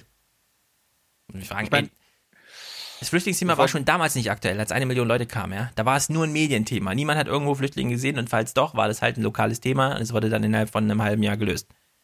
Dass Martin Schulz von sich aus jetzt irgendwie dachte, ich komme mal zehn Wochen vor der Wahl oder acht Wochen vor der Wahl mit, mit diesem Thema. Genau, da geht die Glühbirne an und es ist, also, Frau Atterlei konnte gar nicht anders moderieren als so, ansonsten wäre das absolut fake gewesen. Ich meine, ich glaube, das hast du mir, wir, wir haben ja auch abseits dieses Podcasts Kontakt. Ich kann mir eigentlich nur vorstellen, dass die SPD jetzt so in Panik Na, warte, ist, warte, warte, warte. Sagen, ah, ah, ah, ah, nicht die Pointen verraten, wir entwickeln ah, das hier ganz langsam. Uh. Denn auch da kommt Frau Atterleiner gar nicht drum herum. Zeit für ein weiteres Wahlkampfthema, mag der Kanzlerkandidat der Sozialdemokraten Martin Schulz sich gedacht haben. Nicht irgendein Thema, sondern eines, das bisher vor allem von der AfD und der CSU besetzt war. Oh. Ja, spätestens jetzt muss jeder ein bisschen mitgedacht haben, ja, der das gesehen hat. Oder der nur dachte, was macht der Martin Schulz da heute Abend mal Tagesthemen gucken? Im Grunde wurde es in der Moderation jetzt alles schon geklärt. Wahlkampf. Mhm. Von Frauke Petri ist nicht alles schlecht. Und das, genau. So, im Bericht. Martin Schulz gibt sich besorgt. Martin Schulz gibt sich besorgt, mitten im Wahlkampf. Er will verhindern, dass so viele Flüchtlinge wie 2015 noch einmal nach Deutschland kommen und meint, die Bundeskanzlerin sei zynisch, da sie so tue, als ob das Problem gelöst sei. So, wir wissen alle. Gute Politiker, die eine Anklage machen wollen, jemand sei zynisch, brauchen einen guten Spruch, wie zum Beispiel hier Obama. You know, the free press is central to our democracy and nah, I'm just kidding. Tillerson. Hi, I'm the new guy. Bartsch. Es gibt noch einen rationalen Weg und das ist der linke Weg. Europa ist in der größten Krise, die es je gegeben hat. Brexit, Rechtsextremismus, Jugendarbeitslosigkeit sind Symptome. Und wenn wir so weitermachen, noch vier Jahre mit dem Diktat von Merkel und Schäuble, wird Europa scheitern. Schäuble. Ich weiß nicht, was Sie mit dem Begriff Austeritätspolitik meinen. Gysi. Ich bin auch wirklich ein bisschen sauer darüber, wie die SPD das gerade alles vergeigelt, ehrlich gesagt. Kurz. Der Wahlkampf wird geil werden. Schwarz macht geile Politik. Schwarz macht geil. Und jetzt Martin Schulz. Ich schlage keinen alarmistischen Ton an. Ich mache auf einen Umstand aufmerksam, der uns noch große Probleme bereiten könnte. Die einen fahren in Urlaub, die anderen kümmern sich um Probleme des Landes. Bitte? Wow. Wow. Es ist so unterirdisch, ja. Also ich. Mir, fehlen, mir fehlt die Luft für die Kommentare hierzu. Es ist. Was, was soll man dazu sagen? Das ist jetzt der Angriff von Martin Schulz. Zwei Monate vor der Bundestagswahl. Micromanagement. Ja, kommt die Pointe noch oder? Die Pointe kommt noch, ja, ja, warte ah, mal ab. Hm. Eine, eine kleine Zahlengrundlage hier im Bericht. Das Problem ist ja groß. Mehr als 100.000 Geflüchtete sind in diesem Jahr bereits übers Mittelmeer nach Italien gekommen. Die italienische Regierung fühlt sich von der EU im Stich gelassen. Mhm. Also. Da, da sagt Martin Schulz, naja, ist schon richtig so. Ja. 100.000 Flüchtlinge sind in diesem Jahr schon übers Mittelmeer nach Italien gekommen. Vergleichszahlen. Balkanroute damals, 2015. Eine Million mehr. Da sind die Leute, also das haben wir doch gesehen, da gab es doch diese Fotos und so weiter, ja. Das ist jetzt mit dieser Mittelmeerüberquerung wirklich nicht zu vergleichen. Orban ja, das, das hat seine ja, Mauer gebaut, ja, 175 Kilometer. Das ist ja lustige. Also wir haben es ja gerade von Dimroth gehört, der, der, der auch darauf hinweist, ey, ja, es geht aber hier um nur 100.000 Leute. Ja, also konkret 170.000 sind bislang übers Mittelmeer gekommen. Das ist viel. So, das ist auch hochdramatisch. Da müsste man extrem viel machen. Nur haben wir 2015 alle schon gemerkt als politisches Publikum, nee, hier wird gar nichts gemacht, weil wenn irgendwer kommt mit einem Flüchtlingsmagneten, ja, und sei es nur, ja, du wirst vielleicht ein bisschen, die Chance ist auf eine Umverteilung, nachdem du angekommen bist. Nee, diese Botschaft will niemand senden, ja. Da haben alle die Schnauze voll von. Äh, Orban hat seine Mauer gebaut, äh, Kurz hat seine Mauer gepflanzt in den Köpfen seiner Landsleute, ja. Strache wird da irgendwie neuer Kanzler und so.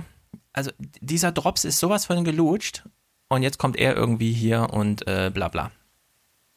Will mal kurz vorlesen. Auslöser der Flucht. Ich lege jetzt Fokus.de lese ich jetzt vor, um Martin Schulz hier Kontra zu geben. Also Auslöser der Flucht übers Mittelmeer. Wir reden ja nicht mehr über die Balkanrouten aus Syrien, Krieg und so weiter, sondern wir reden jetzt über den Auslöser der Flucht, äh, die dann übers Mittelmeer führt, ist primär nicht der Wunsch nach Europa zu gelangen, sondern vielmehr die schreckliche Lebenssituation daheim. Das war ein Zitat, sagte Sarah Grove oder Grove, Sprecherin des UN-Kinderhilfswerk UNICEF am Dienstag in Genf. UNICEF hatte eine Studie in Auftrag gegeben, befragt wurden 850 Jugendliche zwischen 15 und 17 Jahren, während in griechischen Aufnahmezentren meist Familien aus Syrien, dem Irak und Afghanistan seien, kämen in Italien vor allem Afrikaner an. Also wir haben nicht nur weniger Menschen, weil das Mittelmeer noch schwerer zu überqueren ist als zu Fuß die Balkanroute. Da kann man einfach sein Zelt mittendrin aufschlagen und dann liegt man halt in Griechenland rum. Das haben wir ja alles gesehen oder eben in Budapest am Bahnhof. Sondern wir haben ja auch noch ganz andere Flüchtlinge.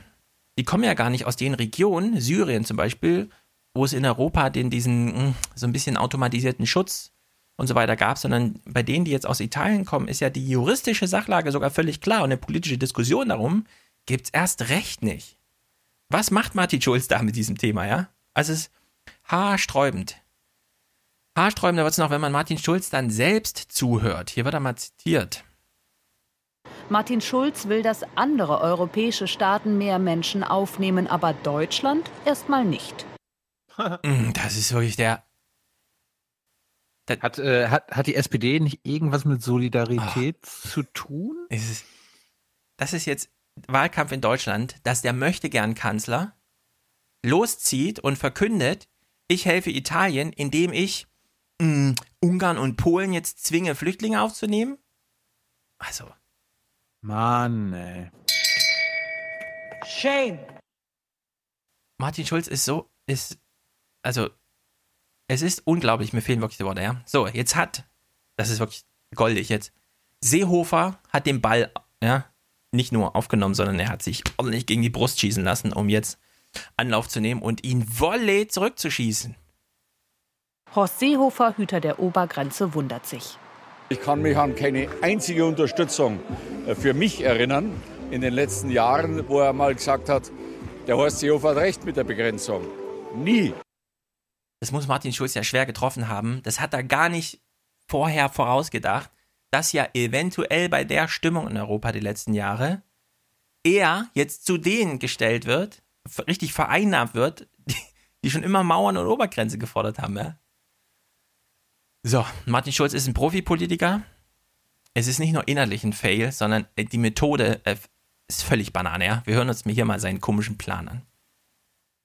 Die Frage ist, was Martin Schulz tatsächlich in Europa erreichen kann. Am Donnerstag reist er erstmal nach Italien.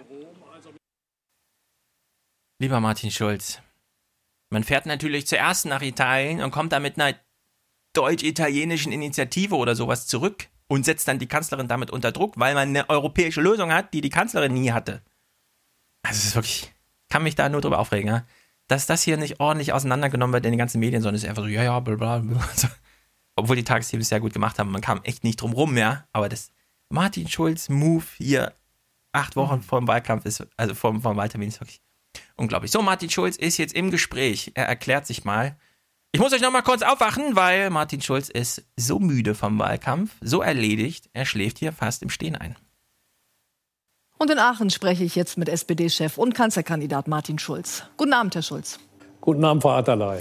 Bisher machen mit dem Thema Flüchtlinge die AfD und die CSU Wahlkampf. Und jetzt kommen Sie. Ist das jetzt auch Ihr Hauptwahlkampfthema? Es geht um die Verteilung von Flüchtlingen in Europa und darum, dass Italien Unterstützung braucht, damit sich Situationen wie wir sie 2015 hatten, nicht wiederholen. Das ist das Ziel meiner Aktivitäten. Dazu reise ich diese Woche auch nach Rom und treffe den italienischen Ministerpräsidenten und besuche in Catania ein Flüchtlingslager. Okay, ich, es ist nur eine kleine Vermutung, ja. Nicht mal Italien hat Interesse daran, dass in Afrika, in welchen Ländern auch immer, Kenia, wo sie alle herkommen, dass da in der öffentlichen Meinung auch nur ein Funken von einer Idee entsteht mit Europa kümmert sich jetzt drum. Nicht mal Italien ja, hat daran Interesse. Weil Flüchtlingsmagnet, ja, das ist irgendwie, da haben sie alle gelernt, ja, das war der angeblich größte Fehler von Merkel, der Flüchtlingsmagnet. Sie hat die eingeladen. Schulz durchschaut nichts und macht hier diesen komischen Wahlkampf, der genau niemandem hilft, der einfach nur alle in irgendwelche Bredouillen bringt oder Aufmerksamkeit zu bestimmten Themen verschiebt. Ja? Schulz beschreibt hier nochmal das Problem.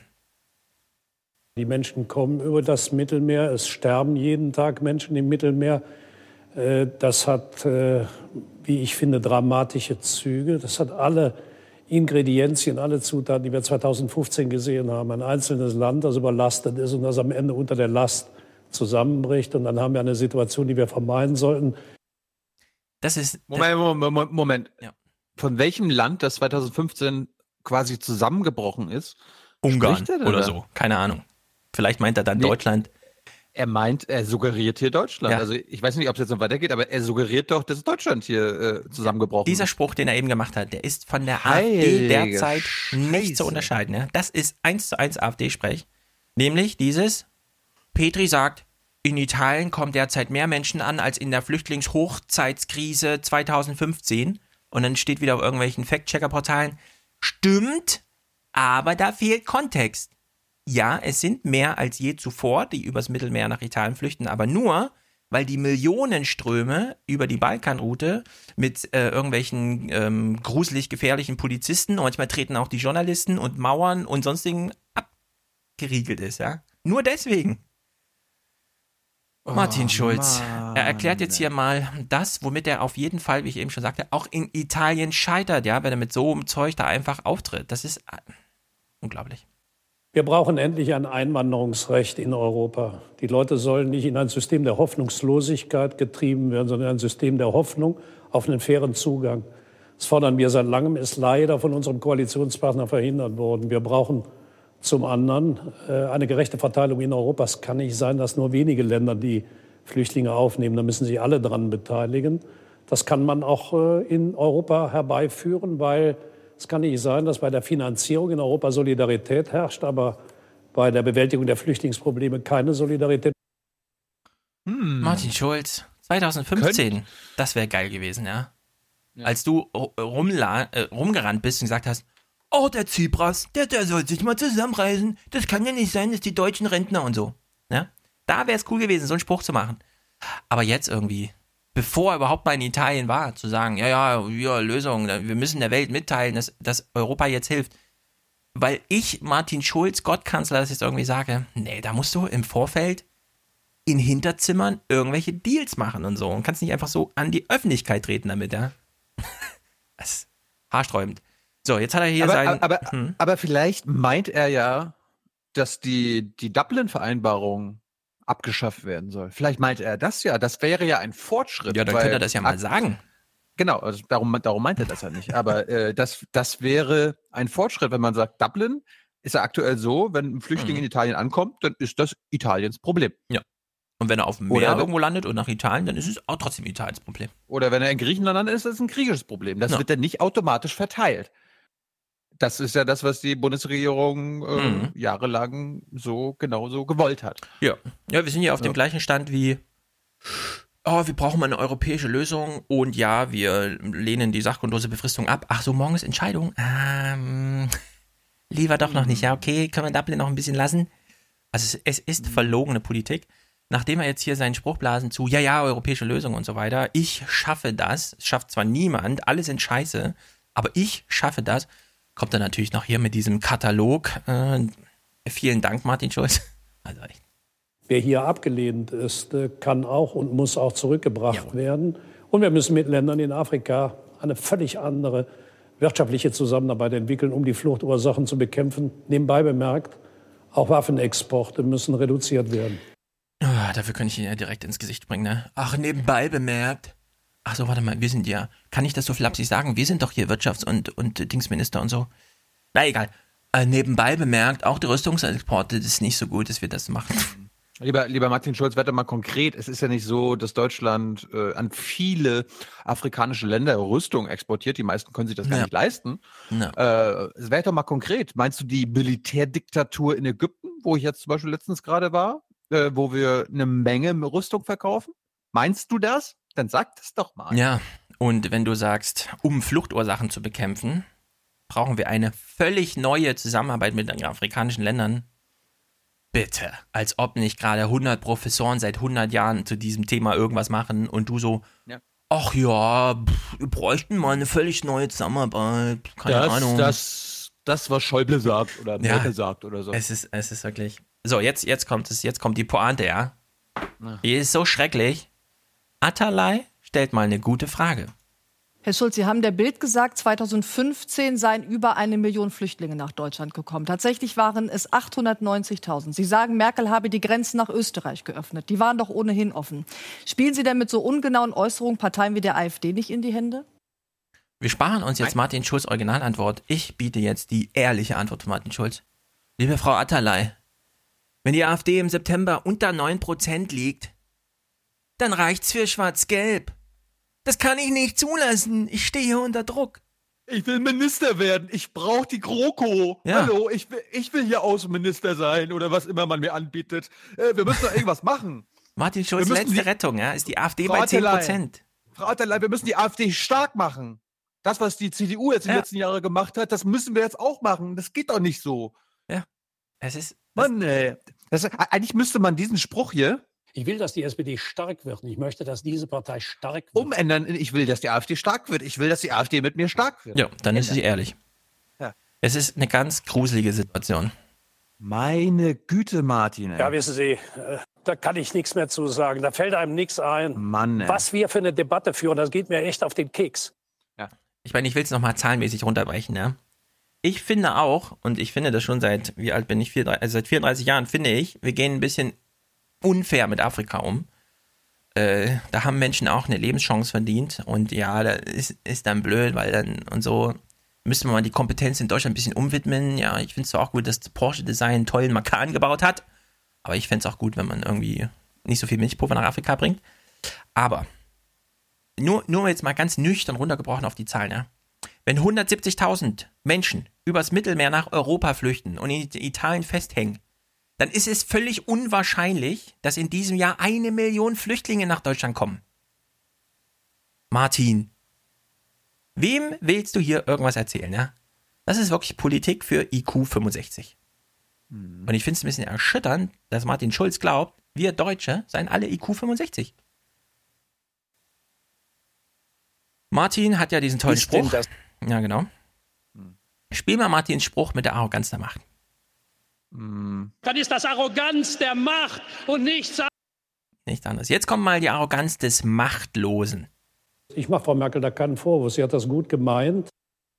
Ich mache der Merkel da keinen Vorwurf, sie hat das gut gemeint. Martin, wenn du willst, dass wir dir ein Zeugnis schreiben, mit solchen Sprüchen, ich schreibe dir gerne eins im September. Hast du, hast du gut gemeint, aber das hast du so scheiße gemacht. Und Hubertus Heil nochmal zu nehmen, ja. Hättest du dich nicht zusammenreißen können. Muss das alles sein? Und wegen dir jetzt, Schwarz-Gelb gibt's trotzdem und wegen dir jetzt auch noch 9% AfD, ja. Weil es tatsächlich noch 65 IQ-Menschen in Deutschland gibt. Ungefähr 10%. Ja, aber wenn wir, oh, oh, angenommen, wir, wir nehmen das jetzt mal für voll. Ja? Also jetzt ähm, spielen wir mal nicht die äh, Karte, oh Gott, wie dumm ist das eigentlich, äh, die Oh, AfD stark zu machen. Warte, da müssen wir uns erst einstellen. Warte, wir spielen jetzt nicht die Karte, das dumm zu finden. Okay, oh, Moment. Ich glaube, ich bin bereit. Ich meine, am Ende denkt er ja, dass er ein paar Wähler von AfD, CSU, CDU ins SPD-Lager holen kann.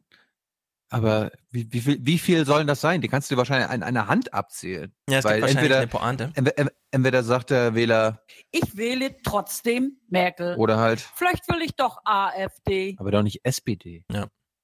Es gibt vielleicht noch eine Pointe, die stelle ich jetzt ein bisschen optimistisch vor. Ich glaube, sie stimmt nicht, aber egal. Es könnte eine gute Arbeitshypothese sein.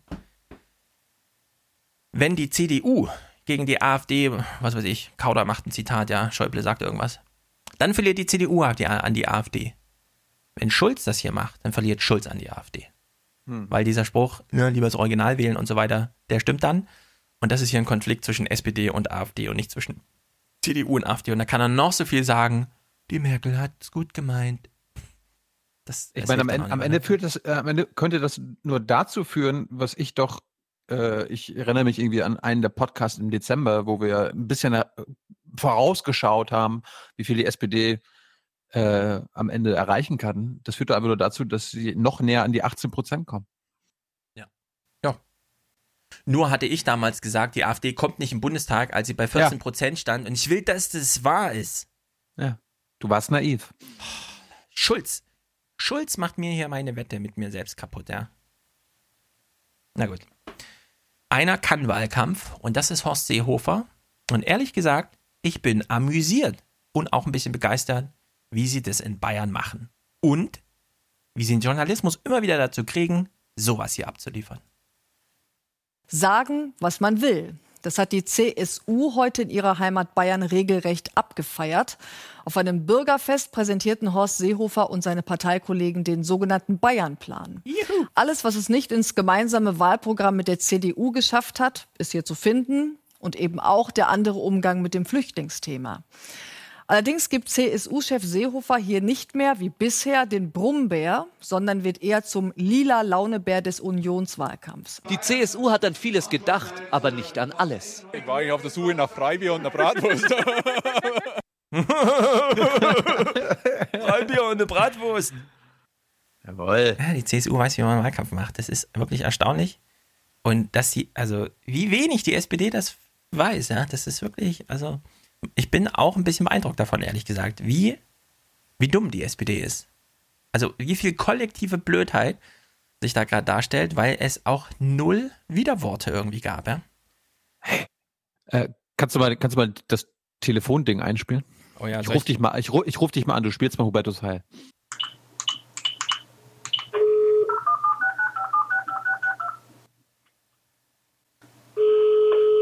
Hubertus, hi. Ja, Heil hier. Ja, hi. Hi, Schulz. Äh, Ja, sa- sag mal, schnell, äh, ich muss mikromanagen. Es geht immer Schlag auf Schlag. Äh, wir müssen irgendwie wieder in die Medien kommen mit dem Martin. Medien? Äh, ja, Medien ist gut. Äh, welche ähm, Medien? Fokus Online oder so? Ja, ja, irgendwie der ganze Spiegel Online-Scheiß. und Okay, so. Plan, leg los. Äh, äh, wir müssen irgendwas mit den Flüchtlingen machen. Und irgendwie, wir haben jetzt rausgefunden, das haben uns Wissenschaftler äh, in Studien bestätigt, dass wir da jetzt irgendwie nicht den Pro-Flüchtlingskurs machen. Ähm, wir müssen, wir müssen der AfD irgendwie helfen. Weißt ja, irgendwie GroKo ist dann doch Ja, ich hab's, besser das heute, als ich hab's heute gesehen, ja, ja. äh, besser als Opposition. Äh, wollen, wollen, wollen wir Martin nicht irgendwie dazu drängen, dass er irgendwie ein bisschen AfD auf AfD macht? Seit ich wieder im Amt bin, hatte ich, habe ich den, Schau- hab ich den Ma, Ma, hab ich ähm, Kameraden gesagt, mach Flüchtlinge. Die Deutschen. Flüchtlinge.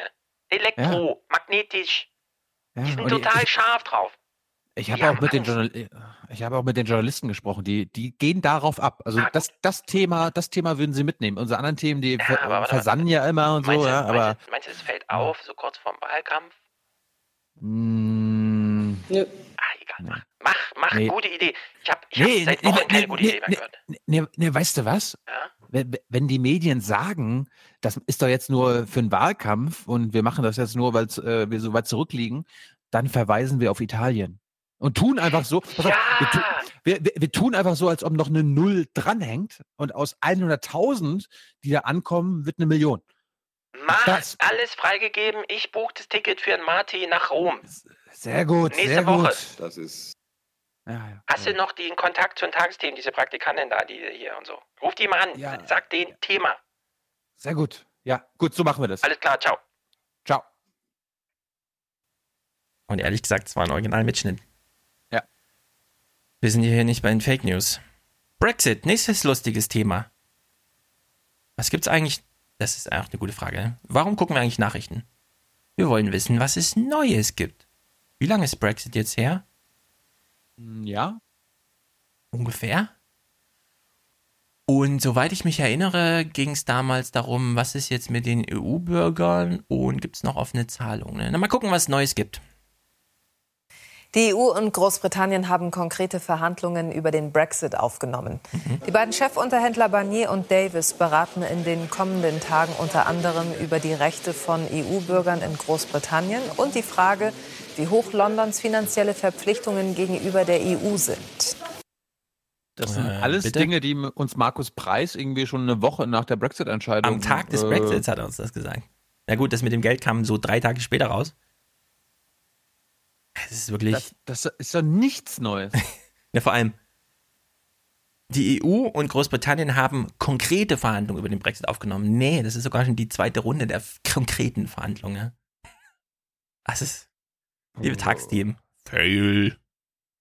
Türkei. Türkei ist auch so lustig.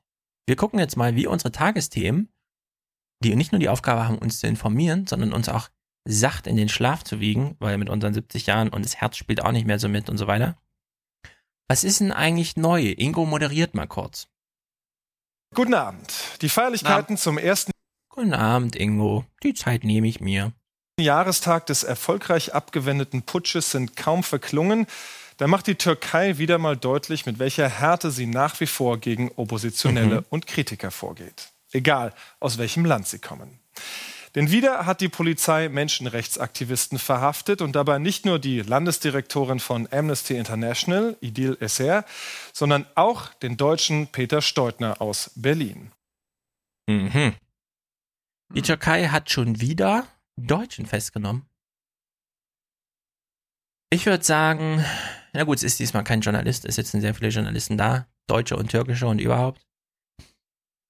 Bleibt man jetzt so im Modus der Berichterstattung oder ändert man das irgendwann nochmal? Ich meine, ich mein, Erdogan hat ja über 100.000 Türken äh, verhaften lassen. Ja, nicht nur verhaften lassen, sondern hat dafür auch verurteilte Mörder freigelassen, damit Platz in den Gefängnissen ist. Hm.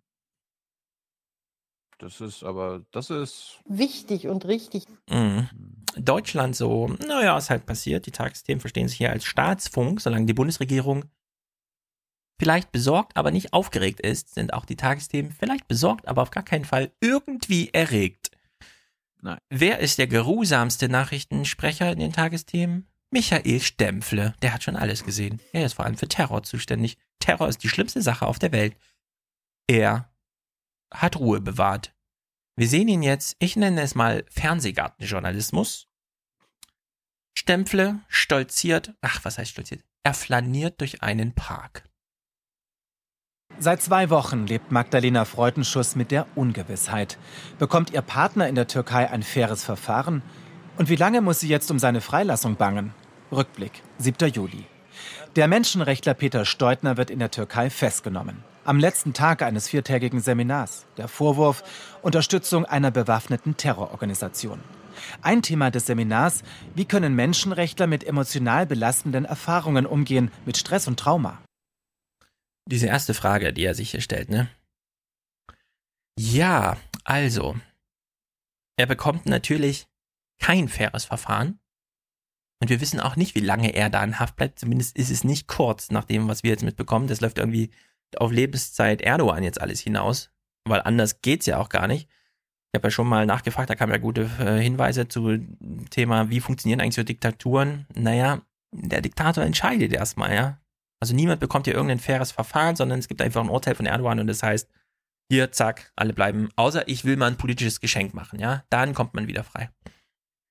Jetzt war ja am Ende von dieser Szene zu hören, der Betroffene ähm, war da, um Aktivisten ein Lehrseminar zum Thema, wie verhalte ich mich in stressigen Situationen, wie es ihm jetzt selbst passiert ist mhm. äh, und so weiter, ein paar Hinweise zu geben. Daraufhin ähm, geht dieses inhaltliche Stück jetzt mal weiter mit der Freundin. Es kommt ihm dazu gute, dass er das, was er andere, mit anderen teilt und bei solchen Trainings anderen weitergibt, nämlich den Umgang mit Stress, ähm, auch für sich ähm, gut kann und äh, in so Situationen weiß, wie er ähm, mit welchen Übungen, mit welchen Techniken er innerlich Ruhe und Stärke bewahrt. Ähm, heißt das, politische Geisel Erdogans zu sein, ist jetzt ein Ausbildungsberuf? Kann man das jetzt üben? Gibt es da Techniken im Gefängnis, die dann einem über diese schwere Zeit helfen, wie in so einem Film? Hm. Wie ist das gemeint? Ja, Stempfle, das kann doch nicht sein. Stempfle weiß, was die Bundesregierung in dem Fall tut. Äh, wir sperren jetzt mal die Ohren auf. Das tut die Bundesregierung. Hm. Im Fall von Dennis Yücel hat die Bundesregierung bereits Flagge gezeigt und unterstützt nun die Klage des verhafteten Weltjournalisten vor dem Europäischen Gerichtshof für Menschenrechte mit einer Stellungnahme. Boah. Das sowas. Ja, ich schließe mich Natiles Kommentar gut für unser Land. an. Das ist wirklich so gut für unser Land. Haltung. Das ist die beste Haltung überhaupt. Stempfle es sitzen ein paar Kollegen von Stemmel im Gefängnis. Das, ähm, ich weiß nicht genau, ob es ihn stört. Er lässt sich jedenfalls nicht anmerken. Den Gemütszustand einer Person. Ja, um den geht aber hier kein Weg drum herum. Für die Kanzlerin ist der Fall Steutner ein erneuter Rückschlag in den Beziehungen zur Türkei. Arme Kanzlerin. Schon wieder ein Rückschlag. Jetzt vergießen sogar Oma Ernas zu Hause eine Träne. Der Yücel sah ja eh wie ein Verbrecher aus oder so, ja. Für solche Leute ist ja. dieser Journalismus hier gemacht. Ja. Jetzt hören wir mal einen O-Ton Merkel. Ähm, wie lange ist Merkel jetzt Bundeskanzlerin? Zwölf Jahre. Zwölf Jahre. Mhm. Seit wie lange diskutieren wir darüber? Sie sagt keinen geraden Satz, das ist alles nur so ungefähr, das müsste alles mal ein bisschen interpretiert werden.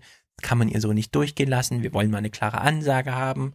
Was, sie hat schon wieder Leute für Nudging eingestellt was, der Herr Seibert macht schon wieder irgendwelche Umfragen, die wir erst für Jahren erfahren. Kriegen wir bitte mal nicht an unserem Bewusstsein, ups, an unserem Bewusstsein vorbei, sondern in unser Bewusstsein rein, irgendeine Meldung von ihr. Statement Angela Merkel zu den in der Türkei verhafteten Deutschen und anderen. Wir werden seitens der Bundesregierung alles tun, auf allen Ebenen, um seine Freilassung zu erwirken. Schön. Die Frage ist natürlich, hat der Herr Stempfle da noch Nachfragen zu oder lief das eher so unter, ja, ja, die Merkel, die läuft. macht es. Wenn die sagt, auf allen ja, Ebenen ja. alles tun, dann läuft es. Mm, ne? Das. Das läuft. Ja. Ähm, Frage in die Runde. Will noch jemand den O-Ton von Martin Schulz oder Cem Özdemir zum Thema hören? Klar. Ah, ich sehe Martin niemanden. Schulz, okay. Martin Schulz doch, doch, doch. Ah, Thilo wird jetzt überstimmt von allen. Ich habe nämlich keine weiteren Hände gesehen. Die Eskalation. Wir gehen weiter. Wie, wie läuft eigentlich jetzt so ein faires Verfahren ab? Es war ja eben noch die Frage. Kriegt er jetzt ein faires Verfahren oder nicht? Jetzt berichtet mal kurz der Korrespondent, wie so ein Verfahren verläuft. Ähm, die Anklage hat Beweise vorgelegt, Material und hat alles erzählt über die Arbeit von Amnesty, um diese Vorwürfe zu widerlegen. Aber das äh, hat nicht gefruchtet und im Gegenteil, am Ende der Verhöre hießen dann auch noch die Vorwürfe der Spionage und auch noch der Terrorfinanzierung. Also da ist ein Verhör.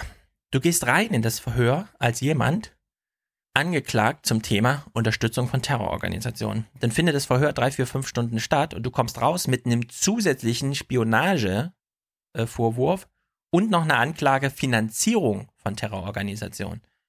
Ist das ein faires Verfahren? Können wir die Frage, die die Tagesthemen eben aufwarfen, jetzt beantworten oder noch nicht? Also wirklich. Später in der Woche, die Bundesregierung, die schon eine Stellungnahme geschrieben hat für Yücel, holt aus zum zweiten Schlag. Nach der Inhaftierung des deutschen Menschenrechtlers Peter Steutner in der Türkei hat das Auswärtige Amt den türkischen Botschafter einbestellt. Wow. Das ist ja noch gar nichts. Jetzt kommt Etappe 3. Eine Stellungnahme ist geschrieben, also ein Brief. Der Botschafter ist einbestellt. Jetzt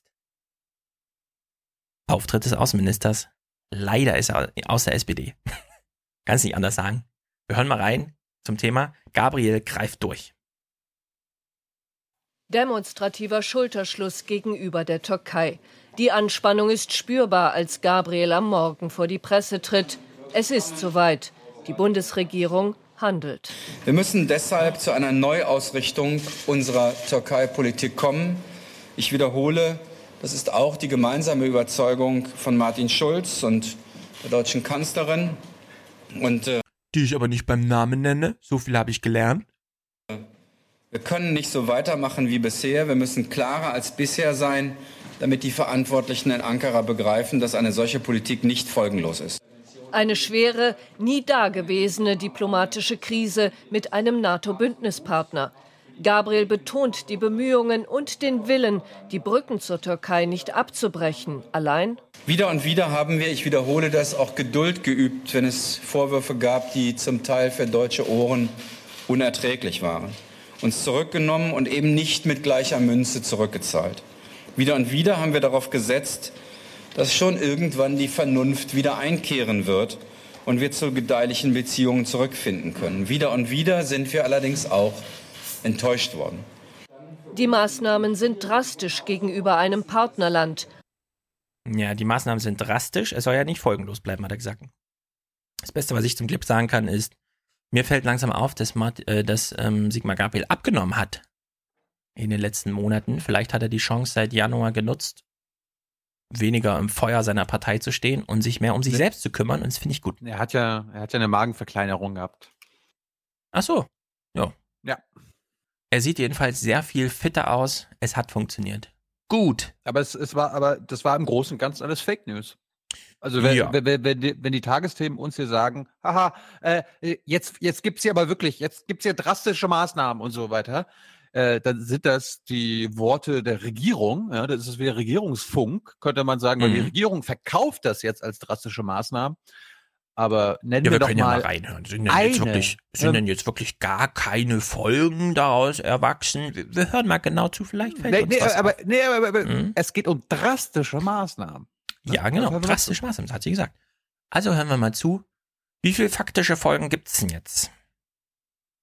Umgehend werden auf der Internetseite des Auswärtigen Amtes die Reisehinweise für die Türkei verändert. Touristen und Geschäftsleuten wird nach den willkürlichen Verhaftungen jetzt zu erhöhter Vorsicht geraten. Das dürfte Auswirkungen auf die Reisebranche haben, auch wenn die davon derzeit noch nichts wissen will. Das Auswärtige Amt hat seine Reisehinweise verändert, angepasst an die aktuelle Situation, hat aber keine Reisewarnung oder auch keine Verschärfung der Reisehinweise ausgesprochen. Von daher gibt es keine Änderung bei den allgemeinen Geschäftsbedingungen. Urlauber können wie gebucht in die Türkei fliegen. Aber, aber Sabine Ja. Rau hat uns Mhm. doch gesagt, dass es drastische Maßnahmen gibt. Das ist doch alles nur eine Frage, was das definitionsmäßig jetzt bedeutet. Ich finde es schon ziemlich Ja, aber, drastisch. äh, dra drastisch, ja, ja. Also wir, wir haben unseren Blogpost mal über die Türkei geändert. Also geupdatet. Ja, Das du musst das ja so sehen. Deutschland ist ja Exportweltmeister, auch was den Export von Oma Ernas an die türkischen Küsten angeht. Ja. Deswegen greift Ingo Zamparoni das hier nochmal auf. So ganz pflichtbewusst und verbraucherorientiert. Ich, ich will meinen Türkei-Urlaub hier nicht gefährdet sehen, okay? Ingo, beruhig dich, hör zu. Also keine offizielle Reisewarnung für Touristen, also die höchste Stufe, aber kurz davor neue Reise- und Sicherheitshinweise. Und das mitten in der Sommerferienzeit. Jetzt fragt sich nur noch. Ich, ich, ich überlege jetzt mal, ich stelle ja oft rhetorische Fragen. Jetzt stelle ich keine, ich warte jetzt mal, ob Thilo wirklich eine gute Antwort gibt. Also, die Frage lautet: Tagesthemenjournalismus. Zum Thema Urlaubsreise. Etwas verändert sich in Lieblingsdestinationen der Deutschen. Was ist das nächste Bit, was uns die Tagesthemen präsentieren? Schöne Strände. Nein. Sag's mir. Umfragen am Abflugterminal natürlich. Ah!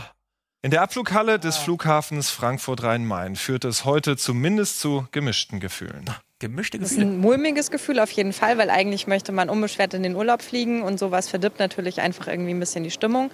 Aber an sich denke ich, dass die Touristenorte oder auch die Hotels sicher sind und ähm, ja, deswegen versuchen wir uns einfach zu freuen. Zwei Wochen vorher hätten wir doch überlegt, ja, zu stornieren oder es halt irgendwie anders dazu machen. Aber jetzt, nee. Wir haben uns so lange auf den Urlaub gefreut und ich denke, das werden wir schon so äh, machen. Ja, äh, kommen hier die deutschen äh, Journalisten und Menschenrechtler. Ja, gut. Ja. Ich habe hier meinen Urlaub schon vor zwei Jahren gebucht. Genau. Das ist mir doch von der, von der Reisewarnung, ja. Das ist ja auch das Ding. Ingo meinte gerade, jetzt, wir stehen ein, kurz davor, dass es eine Reisewarnung für die Türkei gibt. Ingo, sei doch nicht so naiv. Äh, Türkei ist für Deutsche wahrscheinlich mh, das beliebteste, wenn, also es gehört auf jeden Fall zu den beliebtesten Touristen. Ja, die Reisewarnung wird schon kommen im November. Der Deutsch. Nee, die wird garantiert nicht kommen. Im weil Dezember das ist da, nee, da garantiere ich dir, die Tourismusindustrie Deutschlands wird dafür sorgen. Ja, aber im November ihre gibt's ja keine guten, Touristen. Ist ja Winter. Durch ihre guten Kontakte zur Bundesregierung, dass eine Reisewarnung für die Türkei nie, und mit nie meine ich jetzt in den nächsten Jahren, äh, ausgesprochen wird. Ja, also ich wette da natürlich nicht dagegen. Ich bin ja nicht blöd. Ich will nochmal darauf hinweisen. In diesem ganzen Bit, ja, haben die Tagesthemen hier so ein schönes Schnittbild verwendet. Der Gabriel steht da und wird per Periskop durch ein iPhone beobachtet und das ist für die Tagesthemen noch interessanter als sozusagen eine Direktaufnahme, ja. Also, Periskop hat Oma Erna auch schon zu Hause. Da brauchen sie keine Tagesthemen für, liebe Tagesthemen. Das, das haben mir meine Enkel installiert. Hm, Da Ingo so schön moderiert hat, gehen wir mal kurz zu Ingos Moderation. Hm, Zum einen hat mir diese hier sehr gut gefallen. Dass Politiker in hitzigen Wahlkampfzeiten große Versprechungen machen, die dann nur schwer zu halten sind, das überrascht jetzt nicht wirklich. Ich frage mich dann immer, Ingo, ist das jetzt ein Spruch, den du machst, oder ist das irgendwie eine Maxime deines zumindest Nachdenkens, wenn auch nicht Handelns, während aller Moderation? Und wir sind ja gerade im Wahlkampf. Hm. Die Frage ist natürlich, ging es hier um den deutschen Wahlkampf? Natürlich nicht. Es ging ja um Spicer. Nee, es ging ja nicht um Spicer, also es ging um Repeal and Replace von Obamacare. Hm, Das müssen wir uns aber nicht angucken, weil das wieder nur so eine O-Ton-Collage aus Trump-Gegnern ist. Nächste Moderation, die mir von Ingo auch sehr gut gefallen hat. Der Begriff allein brachte es schon auf den Punkt. Gastarbeiter. Doch die Idee, dass Menschen nur ein paar Jahre als Gäste hier arbeiten, war natürlich vollkommen realitätsfremd. Ja, das äh, hat aber zum Beispiel, wenn Ingo ja. äh, als US-Korrespondent in Washington arbeitet, Ingo, dann bist du ein Gastarbeiter. Weil du wurdest nur nach Washington geschickt, um mal ein, zwei Jahre da Hm. Journalismus zu simulieren, um dann äh, den Ja. Posten bei den Tagesthemen Na, ich will mal bei dem bleiben, was er hier sagt. Gastarbeiter. Ich wollte nur einen Joke machen. Ja, ja. Der war ja auch völlig legitim. Allerdings müssen wir hier noch mal ein bisschen nachtreten. Gastarbeiter. Dass die wieder gehen, war doch total, Zitat, realitätsfremd. Na sicher, Ingo war das realitätsfremd. Nur die Frage ist, ist das denn der einzige Begriff, der in den Nachrichten immer vorkommt, der total realitätsfremd ist, wie wir dann später sagen? Was ist zum Beispiel mit Wirtschaftswachstum? Was wächst da? Was ist die Wirtschaft?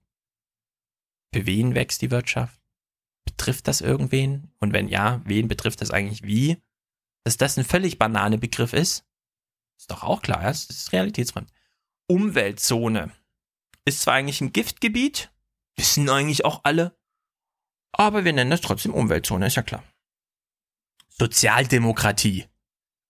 Was ist Sozial und was ist Demokratie, ja? Hier steht nochmal einer an, um Genosse der Bosse zu werden, aber das ist natürlich die sozialdemokratische Herausforderschaft. Leistungsgesellschaft. Ich stelle mir vor, wie Ingo in zehn Jahren dasteht und sagt, Leistungsgesellschaft. Das wussten wir doch immer, dass das total realitätsfremd ist. Denn schon damals waren 40 Prozent der Vermögen in Deutschland Erbe. Hm. Ach so?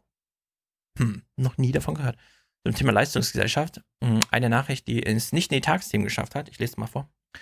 Wegen seiner vermeintlich schlechten Schulnoten wollte ein kleiner Junge aus Schleswig das Land verlassen. Der Zehnjährige habe sich nicht getraut, das Zeugnis seinen Eltern zu zeigen, teilte die Polizei in Flensburg am Samstag mit. Wir wissen, wo Flensburg liegt. Jetzt geht's weiter.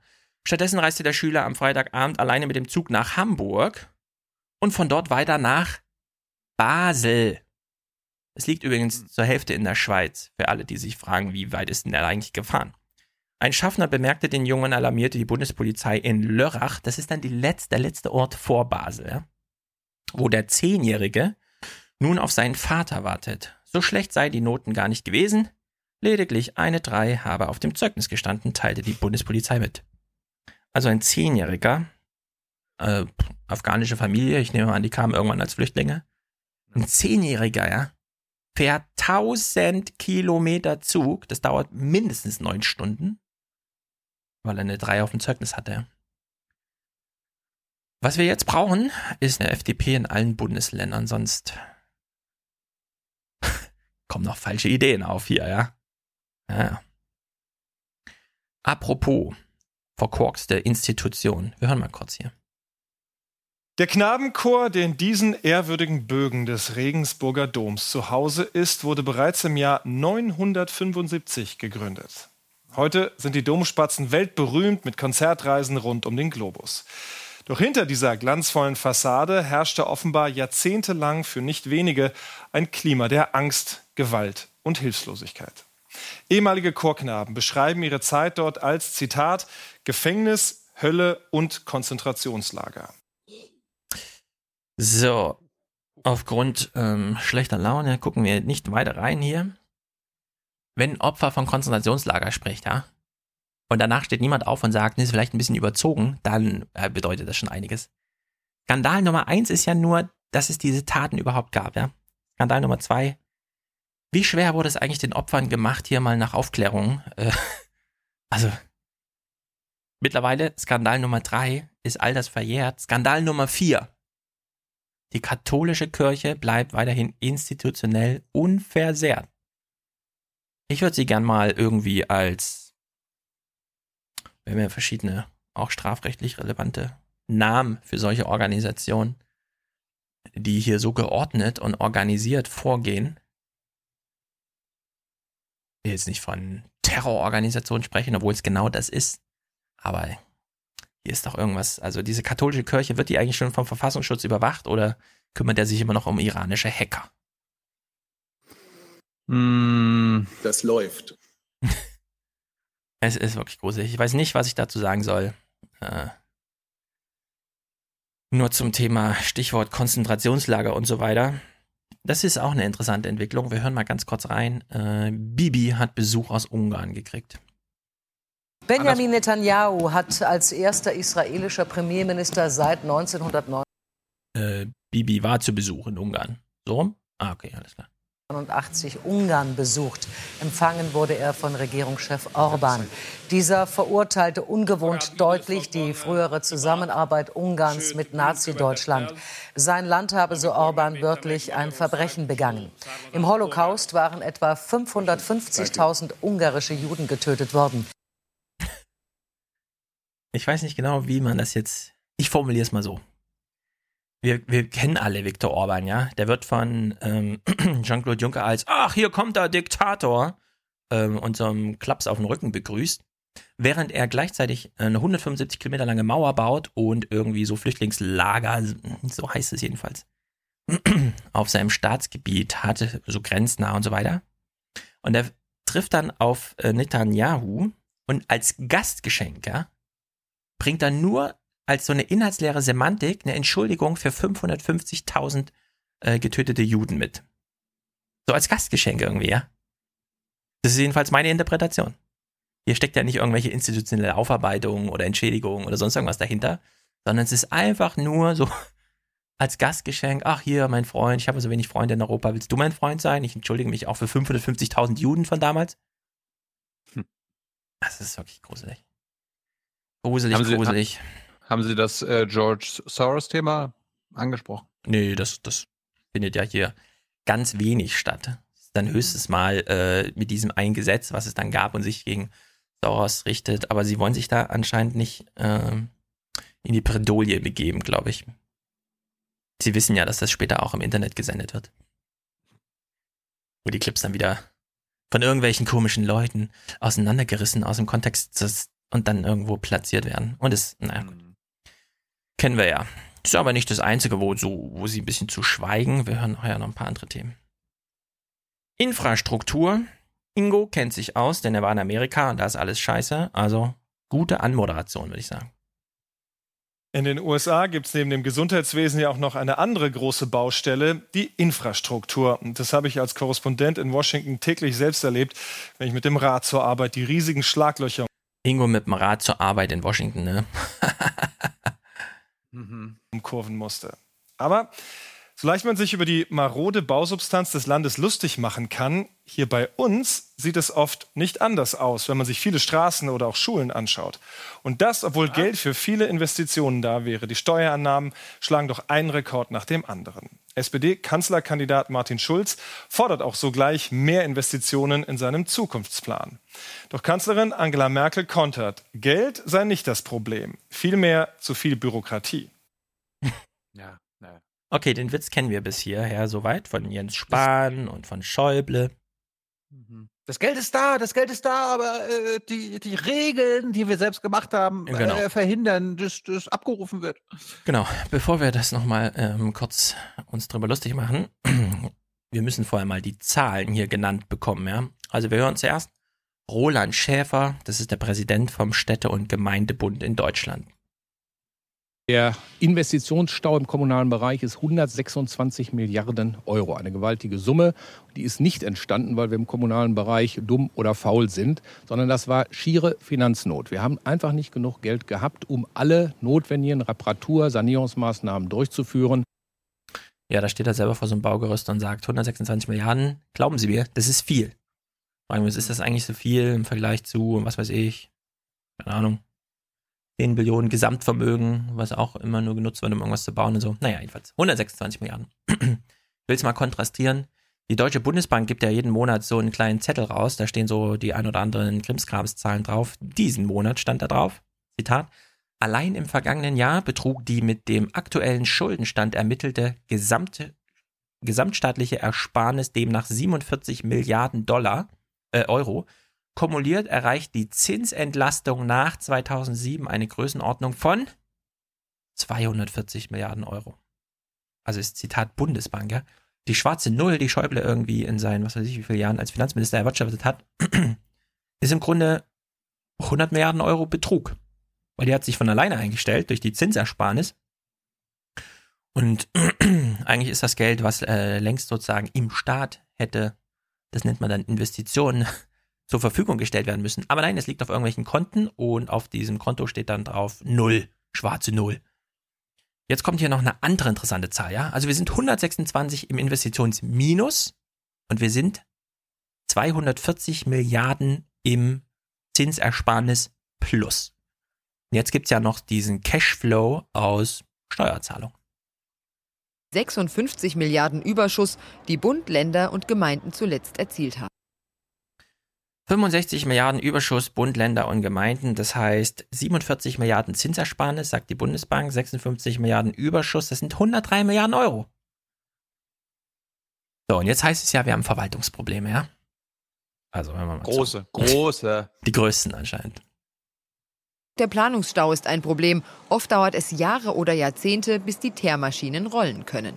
Planung kostet viel Geld. Das heißt, ich muss in Vorkasse treten und wenn das Projekt dann kommt, kann ich das in Rechnung stellen. Äh, wir haben nicht viele Projekte mehr überhaupt hier in der Schublade, die durchgeführt werden können. Dazu kommt der Personalmangel. Hunderte Stellen sind momentan ausgeschrieben für Bauarbeiter, Architekten, Ingenieure. Allein der Landesbetrieb Straßen NRW sucht 70 Planer. Gerade im kommunalen Bereich wurde sehr stark abgebaut. In den letzten 20 Jahren haben die Bauämter mehr als ein Drittel ihrer Köpfe verloren. Das hat, kommt äh, zusammen mit äh, deutlich komplexer werdenden Bauvorschriften und auch Verfahren wie der Bürgerbeteiligung, führt in Summe dazu, die Kommunen kommen beim Bauen schwerlich hinterher. Deshalb können Gelder, die vom Bundesfinanzministerium zur Verfügung gestellt werden, nicht immer ausgegeben werden. Und das gilt nicht nur für den Bau. Bei den Schulsanierungen sind bislang nur etwa 8 Prozent davon abgerufen, im Bereich Energie und Klima immerhin 47 Prozent und 64 Prozent bei der Kinderbetreuung. Vorher hatte die Politik andere Prioritäten. Haushaltskonsolidierung, Sozialausgaben gerade im kommunalen Bereich. Und man hat dann eben gerade Investitionen verschoben, weil auf den ersten Blick sieht man dann nicht, dass man ein Problem hat. Aber die Probleme kommen jetzt raus. Also. Kannst, kann, kannst du mal diesen Nippel, äh, diesen Soundbite einspielen von Schäuble, was er zu Thaler gesagt hat? Ich weiß nicht, was Sie mit dem Begriff Austeritätspolitik meinen. Austeritätspolitik. Gibt's in Deutschland. Gibt's in Deutschland nicht. Ja, also 103 Milliarden mehr Geld im Staat innerhalb eines Jahres durch einen Überschuss Steuereinnahmen und durch Zinsentlastung, durch äh, Griechenland-Bashing und so weiter. Jetzt kommt ja Jens Spahn, Merkel, Schäuble immer mit dem Argument, ja, wir haben zwar viele Probleme, aber die müssen ja, ne, die Verwaltung, die Planung dauert zu lange. Wenn man sich das aber jetzt genau anguckt, Christopher Lauer hat mir das mal beschrieben für Berlin in einem Interview für die FAZ damals, wenn in Berlin eine Reinigungsfirma gesucht wird für eine Schule, muss das europäisch ausgeschrieben werden. Wie viele Beamte gibt es, die in Berlin europäische Ausschreibungen machen dürfen? Ist ja auch eine juristische Sache. Drei. So, jetzt hast du irgendwie, was weiß ich, 300 Gymnasien in Berlin, die alle das eine oder andere machen wollen und ab einer bestimmten Investitionshöhe musst du europäisch ausschreiben und dann hast du so einen Flaschenhals von drei Beamten, die das machen können. Die brauchen dann eine Woche pro Fall oder so dafür. Und ist alles nur, weil Sarrazin damals als Finanzstaatssekretär oder wie das heißt in Berlin einfach gesagt hat, Finanzsenator, ja, die Berliner Verwaltung ist zu groß, 100.000 Stellen weg, Rasenmäher, zack. Ja, und dann musste jede Abteilung aufschreiben, wie viele Leute arbeiten hier und dann wurde anteilsmäßig ausgerechnet, wie viel dann, dann nicht mehr arbeiten sollen und das wird dann. So, und jetzt muss man doch Merkel, Spahn und Schäuble und so weiter sagen, ihr könnt euch doch gar nicht rausreden mit diesem, die Verwaltung kommt nicht hinterher, weil ihr habt die doch so klein gespart. Das ist doch eure Austerität. Ihr könnt doch jetzt nicht sagen, äh, die Verwaltung kommt nicht hinterher, obwohl ihr dafür verantwortlich seid, dass die nicht hinterherkommen, ja? weil da die hm. Kompetenzen hm. abgebaut wurden. Hm. Also das verstehe ich wirklich nicht. Also wer Herrn Schäuble die Hand gibt, der muss hinter seine Finger nach. genau. Es ist wirklich. Es gibt eine gute Nachricht. Äh, auch nächstes Jahr werden es wahrscheinlich wieder rund 47 Milliarden Zinsersparnis werden. Der EZB-Rat beschloss, die niedrigen Zinssätze vorerst unverändert zu lassen. Auch das Kaufprogramm für Staatsanleihen solle fortgesetzt und bei Bedarf sogar ausgeweitet werden. Das heißt kurz gesagt, Geld unendlich, ja? Also wirklich unendlich. Geld wird jetzt in Unendlichkeit gemessen. Hm. Man muss nur fragen, wie man es daraus leiert und so weiter. Gut, gehen wir noch einen kleinen Schritt weiter. Japan. Wir hatten ja hier ganz viel über Japan gesprochen, weil Japan Vorbildland und so weiter. Es war durch Zufall war Japan Thema. Wir hören mal kurz rein. Natürlich Ingo Zamparoni. Für alle, die jetzt hingucken und nicht nur den Podcast hören. Ingo steht ja in einem 24 Millionen Euro teuren Studio. In der Decke hängen drei Kameras, die sich jeweils 30 Meter hin und her bewegen können, ohne irgendwann mal eine Weiche und Ruckler und so weiter. Sie schweben quasi durch den Raum. Das ist so besonders, weil da hängen ja auch noch 200 Lampen oben an der Decke. Ja? Wofür das Ganze? Na, für so eine kleine Lichtinstallation, wie man jetzt bei Ingo Zamparoni gemacht hat. Weil es geht ja um Japan, das ist so ein bisschen mystisch, ne? Das verstehen wir ja alle.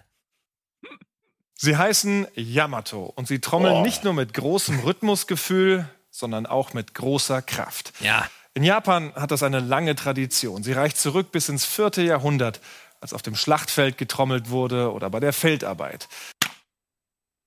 Ja, so kennen wir Japan. Tradition, Krieg, Samurai mit Schwert, nicht mit Bombe und so. Zack, zack, zack, zack. Ich, So. ich, ich, ich frage mich ja, wenn, wenn die japanische Version der Tagesthemen über Deutschland berichten, ob sie dann auch irgendwie so. Dirndl, Dirndl tragende, Weißwurst essende Bayern zeigen. Und dazu die Walküre. Was sonst?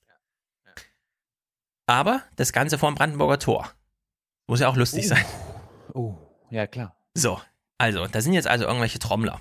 Ganz traditionsbewusst. Sie sind wahrscheinlich als Trommler. Ey, mal eine andere Frage. Erträgt noch jemand mehr als fünf Minuten Trommeln irgendwie? Nachdem jetzt selbst in. Ich kenne keine Innenstadt mehr in Deutschland, in dem noch Trommler äh, geduldet werden. Aber Ich irgendwie. dulde nur, äh, ich dulde nur Oskar Matzerats Trommel. Aha. Wer ist das? Das ist Bildung. Also, okay. Bildung ist das. Ja. Literaturbildung. ja, Schulz. Ach, hier. Nee, warte mal.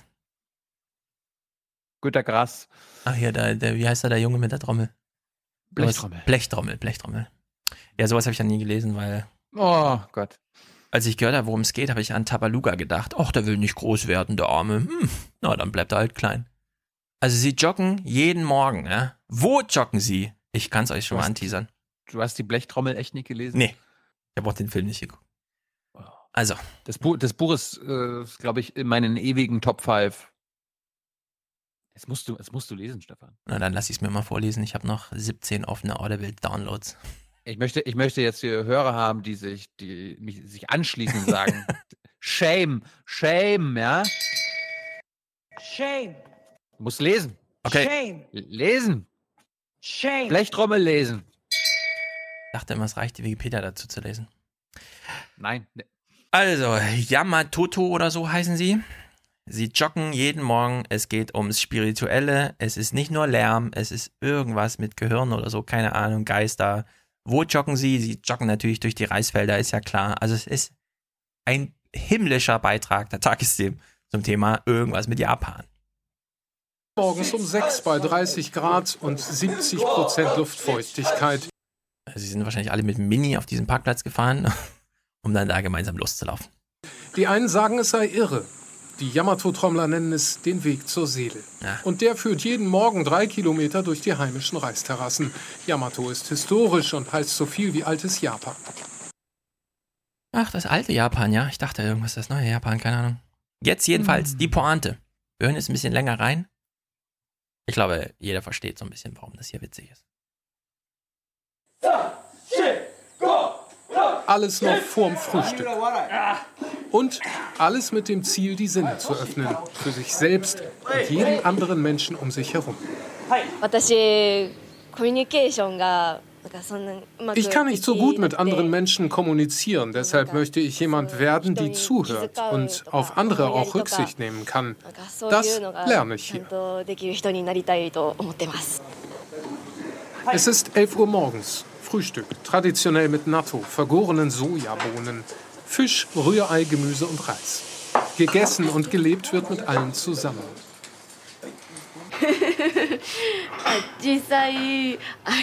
Man ist nie alleine, hat keine Freizeit. Höchstens mal auf dem Klo.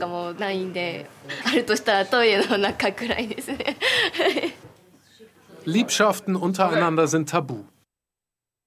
Ah, liebe Japaner, also, sie kann nicht gut mit Menschen, ist aber die ganze Zeit unter Menschen, außer auf dem Klo. Und Liebschaften, ja, Leidenschaft, die ist tabu. Liebes Japan, Das ist, das ist natürlich. Ist äußerst bedauerlich und drücke ich mich noch sehr zurückhaltend aus. ja, das ist wirklich sehr zurückhaltend. Das ist, äh, ich sag einfach mal so, ich verstehe es nicht so ganz. Polen. Wir Nee, nähern ich- uns. Hm? Ich, ich habe mich ja, ich habe mich am Anfang so gefragt, ob der, ob der Autor des Beitrags, also ist ja wahrscheinlich der Japan-Korrespondent der ARD, Wahrscheinlich, ja. einfach selber so ein Yama, Yamato-Typ jetzt geworden ist. Ja, und ich dachte sein. so, oh, darüber muss man mal einen Beitrag machen, weil dann kann ich ja meine Freizeit mit einem Beitrag äh, zusammenbringen, ohne dass ich das verraten muss und so. Ist doch, ist doch Äh, ja. schön. Es ist so ein bisschen, wenn du, wenn du Weil irgendwie, irgendwie, so, Auslandskorrespondent bist. irgendwie, irgendwie so Japans Probleme beschreiben und Nee. irgendwie Beiträge anbieten, wie die Gesellschaft altert Mhm. oder dass, dass das Bild Japans in Deutschland vielleicht ein falsches ist, ja, was wir ja bei Stefan Schulz letzte Woche gehört haben oder so. Mhm. Mhm. Nee, du kannst, Ja, wenn du, kompliziert. wenn du Außenkorrespondent bist, kannst du alles als Thema anbieten. Ja. Die, das neue große Eis am Vergnügungsviertel-Ding. Da stehen die Leute drei Stunden Schlange. Äh, dann natürlich äh, Primetime äh, zum Bier. Es gibt kostenlos Bier, bis der Angehörte vom Senatsausschuss das erste Mal lacht oder so. Solche Wetten. Japaner, die durchs Reisfeld rennen. Kannst du alles machen, ja. Ein Auto fährt geradeaus auf der Straße, könntest du als Bericht anbieten.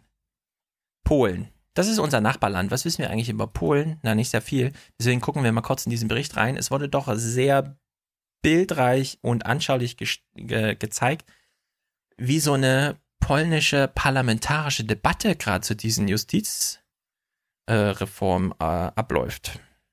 Seit zwei Tagen steht Jakob Czembuszewski vis-à-vis mit der Polizei vor dem polnischen Parlament.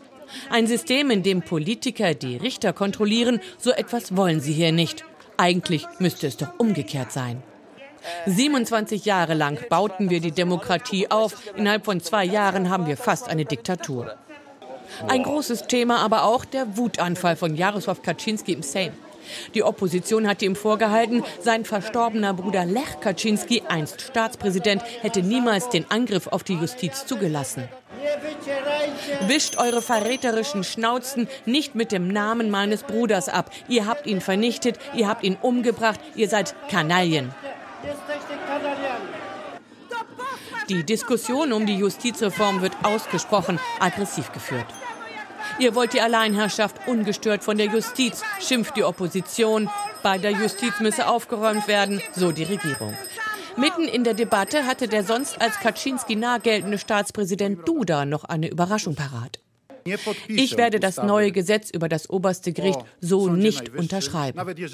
Und er fordert weniger Macht für die Regierungspartei, wenn es um die Benennung von Richtern geht. Respektabel meint die Opposition aber nicht ausreichend. Auch dann hätten Politiker die Justiz noch unter Kontrolle. Ja, das schon vom Hintergrund zum Thema natürlich sehr gut. Was der Duda da macht, verstehe ich nicht so ganz. Es ist äh, Spielchen, habe ich gestern auch. Oder doch nur ein Spielchen oder wie auch immer. Duda ist ja auch, kommt ja auch von den Ja, sogenannten genau. Konservativen, von den Rechtsaußen. Recht und Außerdem hat er, Gerechtigkeit. außerdem, hat er, glaube ich, auch nicht gesagt, dass er alle Justizreformen ablehnt, sondern, glaube ich, nur zwei von drei. Und Nee, die nur ja aber nur, nur die. Kündigung der Verfassungsrichter, die will er nicht. Alles andere hat Genau. er erstmal mitgemacht. Ja. So, Aufruhr in Polen. Was sagt eigentlich die EU dazu? Die ist einfach dumm, muss man echt mal so sagen. Und aus Brüssel kamen noch nie so scharfe Töne wie heute. Oh, es ist wohl keine Überraschung. Angesichts dieser Entwicklungen sind wir nah dran, den Artikel 7 einzuwenden. Artikel 7, das heißt, einem EU-Mitglied könnte das Stimmrecht entzogen werden. Könnte das Ja. Stimmrecht entzogen werden. Ich glaube Ich irgendwie. dachte, ich dachte gerade, so Beitrittsverhandlungen werden abgebrochen oder so. Ja, genau, Beitrittswand. In die Kern-EU. Genau. Polen. Also, ähm, ich kann mir schwerlich vorstellen, dass irgendwas noch besser funktioniert, ein Land zu einen, ja, als wenn die EU sagt, oh, dann aber hier, dann drohen wir euch mal. Vielleicht zum Krieg gegen Ozeanien, ja? Das weiß man nicht. Aber so eine EU-Drohung, die ist wirklich nicht nur sinnlos und geht nach hinten los, sondern sie ist auch wirklich amüsant, weil man muss dann nur mal ein bisschen weiterhören. Die Brüsseler Drohung, Polen das Stimmrecht zu entziehen, ging ins Leere. Wohl auch, weil alle EU-Mitglieder zustimmen müssten. Und Ungarn hat Polen schon Solidarität zugesichert.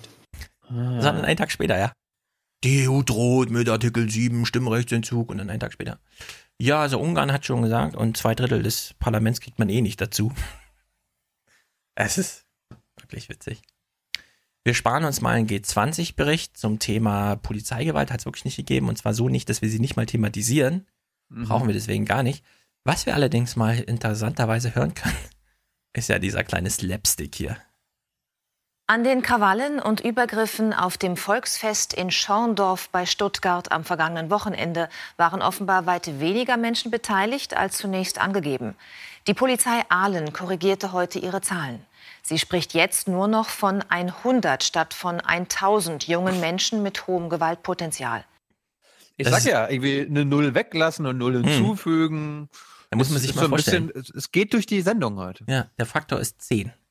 Wenn man, also gibt es irgendein anderes Polizeiszenario, in dem das einfach so gemeldet werden könnte, ohne dass nicht alle in Lachen ausbrechen, ja? Hm, na, zum Beispiel Polizeigewalt in Hamburg, wo irgendwie 500 Polizisten verletzt wurden. Ja, stimmt. Okay. Und da, war- da war auch wieder Faktor 10. Hundertprozentig, ja. Ja. ähm, Schlafmangel, äh, eigenes Pfefferspray in den Augen. Ja. Mich erinnert das wirklich nur an irgendwelche Filme, in denen so 15-Jährige und dann, ich wurde verprügelt von zehn Leuten. Und dabei haben alle vorher gesehen, es waren eigentlich nur einer und so, ja. Also dieses typische äh, Halbstarkentum irgendwie kommt da durch, ja. Aber dass das in so einer Pressemitteilung mündet, in der dann jemand schreibt und später stellt man fest, nee, der war da gar nicht, der hat nur irgendwelche Berichte, also die er so unter der Hand wahrscheinlich bekommen hat, äh, aufgeschrieben und als Pressemitteilung rausgegeben in der Nacht und so und war irgendwie, dachte, pff, kann man mal tausend schreiben, oder? Geht doch. Das, ist- das ist ja Das eigentlich schade. Also jetzt äh, nach Schorndorf ist es ja schade für Schulz, dass er erst ein paar Tage später auf die ganze Flüchtlingssache Mhm. aufgesprungen ist, weil wäre er schon bei Schorndorf auf den Zug aufgesprungen, hätte er auch noch sagen können, ah, das geht doch gar nicht! Was die da in Schorndorf machen, die Flüchtlinge, die Das müssen sich an Recht und Gesetz halten. Und da war Jens. Spahn schneller. Genau. Da, weil Ja, Jens Spahn ja. Facebook nutzte, nicht die Tagesthemen, um seine Botschaften zu senden. Tja. Oder Twitter. So, Diesel-Upgate. Wir nähern uns hier einem letztes großes Thema von meiner Seite. Diesel. Irgendwas ist doch mit dem Diesel, oder Frau Demmer? Äh, Ich weiß nicht, was Sie mit dem Diesel meinen. Äh, Du meinst diesen Diesel hier? Es gibt den sauberen Diesel, es ist gar keine Frage. Gleich kommt ein Clip mit einem O-Ton von Kretschmann, den Tito sich dann gleich wieder auf sein Board macht.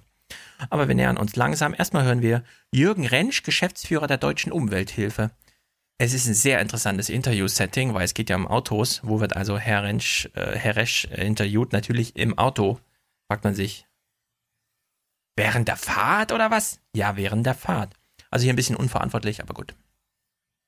Für Jürgen Resch von der Deutschen Umwelthilfe sind die Diesel schmutzig. Heute früh auf dem Weg zum Verwaltungsgericht. Er will Fahrverbote gerichtlich durchsetzen, sogar für die neuesten. Wir haben äh, in Abgasmessungen unseres Instituts äh, gerade die äh, Euro 6 Diesel als besonders schmutzig äh, gemessen. Deswegen, wir können nicht schmutzige Euro 6 Diesel privilegieren. Alle Fahrzeuge, die die Grenzwerte von Euro 6 auf der Straße nicht einhalten, haben in der Stadt nichts zu suchen. Muss man sich mal kurz vorstellen. Euro 6 für Oma Erna und für mich gilt ja eigentlich, naja, Euro 6 ist bestimmt saurer als Euro 5 oder 4, weil die Zahl ist ja höher. Denkste. Jetzt Kretschmann zum Thema. Sperrt eure Augen auf. Kretschmann hat ja gerade ein paar Sorgen, konkret mit Daimler. Äh, er weiß allerdings auch, wie man eine Debatte dreht. Sein Gegner, das Land Baden-Württemberg mit dem grünen Ministerpräsidenten. Kretschmann muss Gesundheits-, Umweltschutz und Industriepolitik unter einen Hut bringen. Er hofft auf eine Lösung durch Nachrüstung. Über den Vorstoß von Daimler konnte er sich freuen.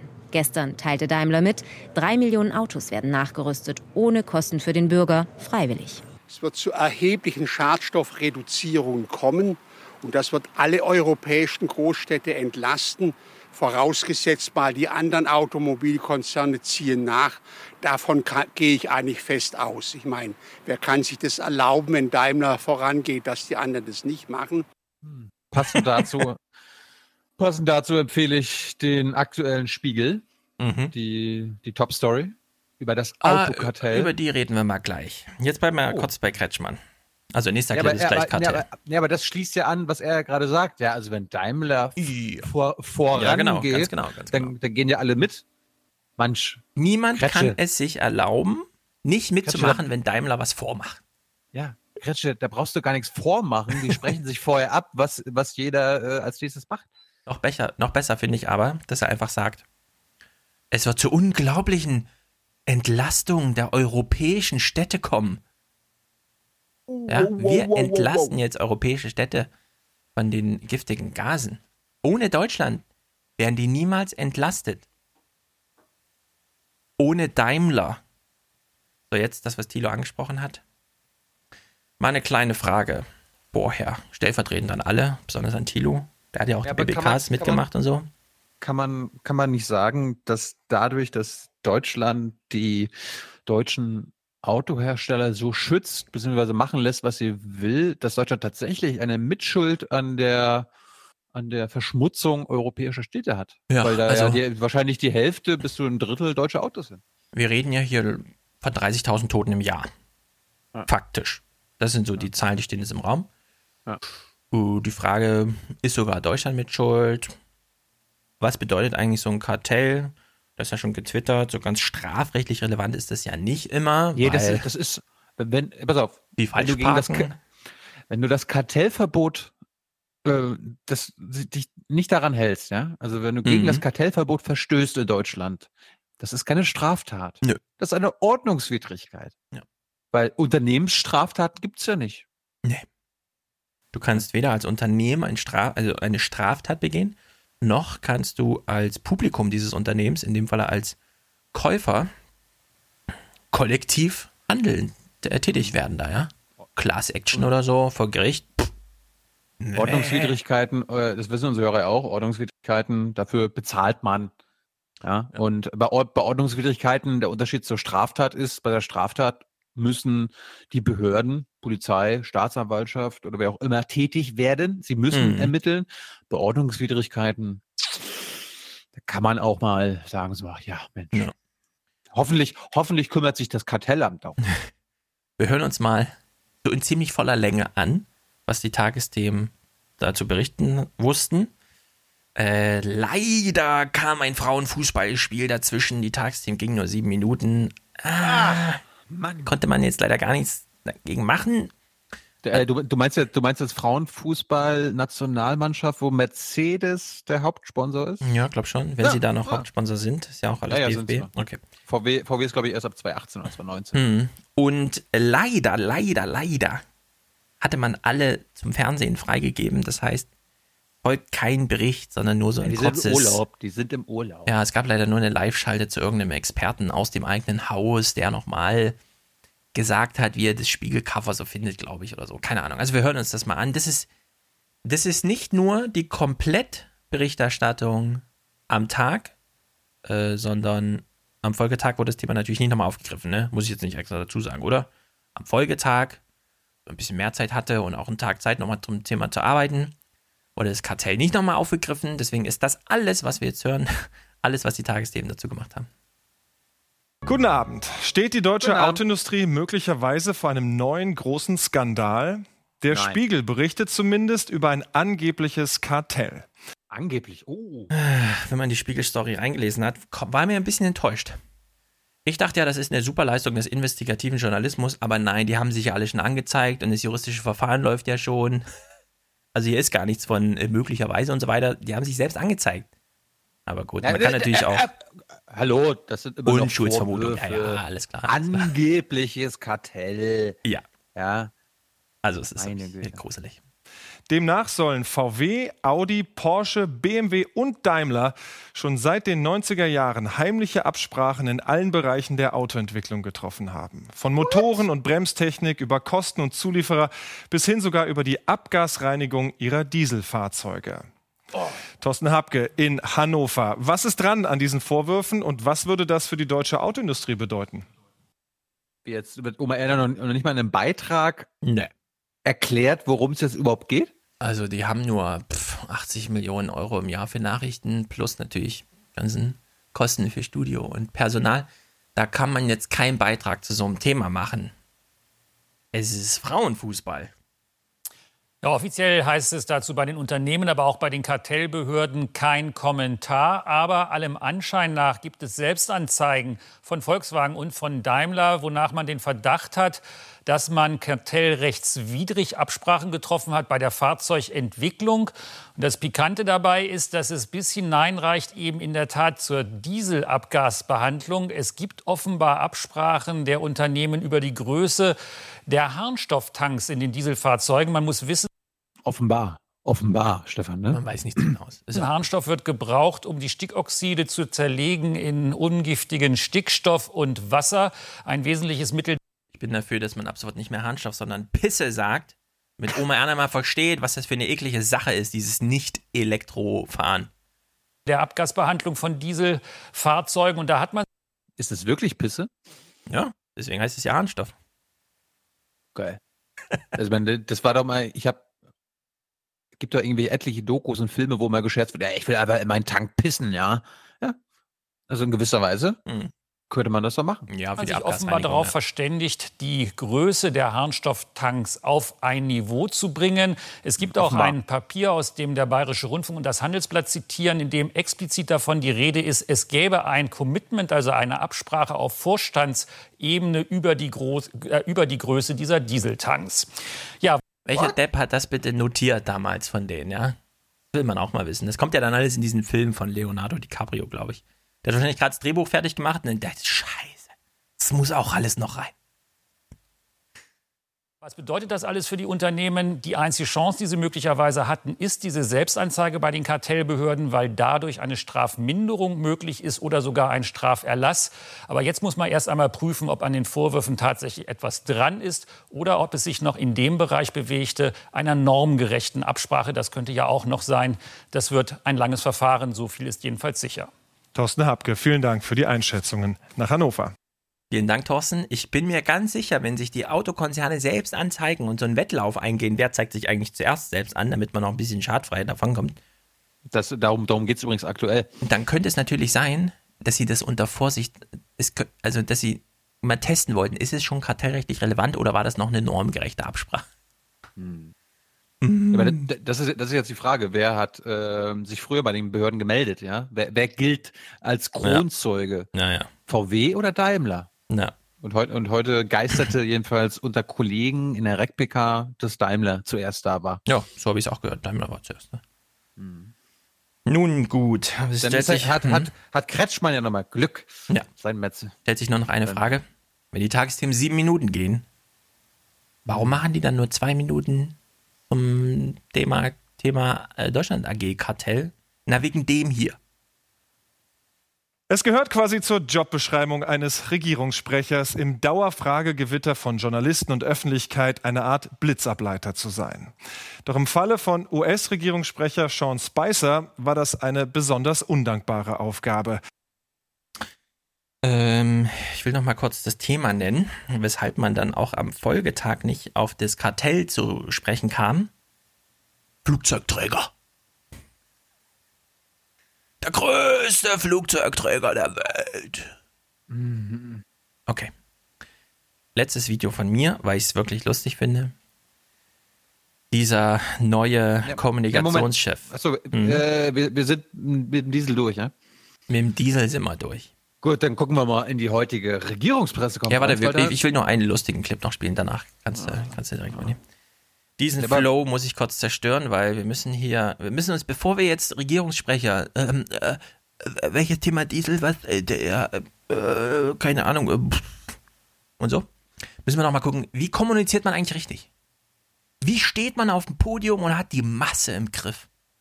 Die anwesende Masse, die Fernsehmasse, das Volk und überhaupt. Trump hat sich ja für einen entschieden, der es kann, der weiß, wie es geht, der im Grunde ein Jahr jetzt vorm Spiegel stand und Trump nachgemacht hat, wie äh, die Daily Show das sehr gut ausgearbeitet hat. Ich will nur, dass wir uns das mal kurz 30 Sekunden angucken, weil ich es wirklich goldig finde. Also Anthony Scaramucci oder Scaramucci, Scara finde ich irgendwie so Scara, Scary Mooch, the Scary Mooch. Ja, ich, ich nenne ihn Scary Mucci. The Scary Mucci steht auf dem Podium. Das erste Mal vor dieser Form von Öffentlichkeit.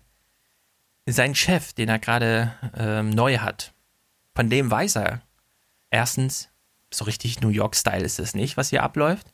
Zweitens, so richtig cool finden es die Leute auch nicht. Alle professionellen Beobachter dieser Szene finden es richtig scheiße, was hier abläuft.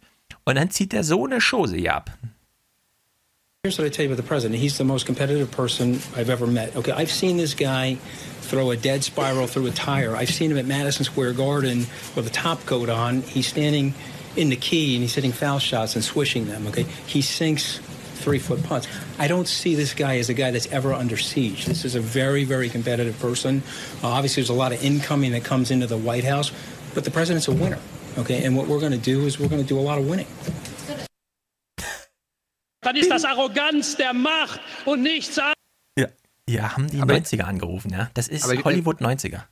Aber ich muss sagen, ich, ich finde ihn so als Sprecher ganz geil. Also dieses Ego. Ja, leider wird er selten sprechen. Er ist ja, Ja, leider. Chef davon, aber trotzdem. Das ist irgendwie, sich so dahinzustellen und Gut, also kommen wir zurück zum Diesel. Und ähm, das war heute auch Thema in der Regierungspressekonferenz. Ich brauche das Thema erstmal gar nicht einleiten. Der Fragesteller, Herr Heller, äh, macht es mal von ganz alleine. Viel Spaß. Ich habe eine Frage und zwar, ähm, ich weiß nicht, ob Frau Demmer Sie sich dazu äußern wollen, auf alle Fälle sicherlich das Bundesverkehrsministerium.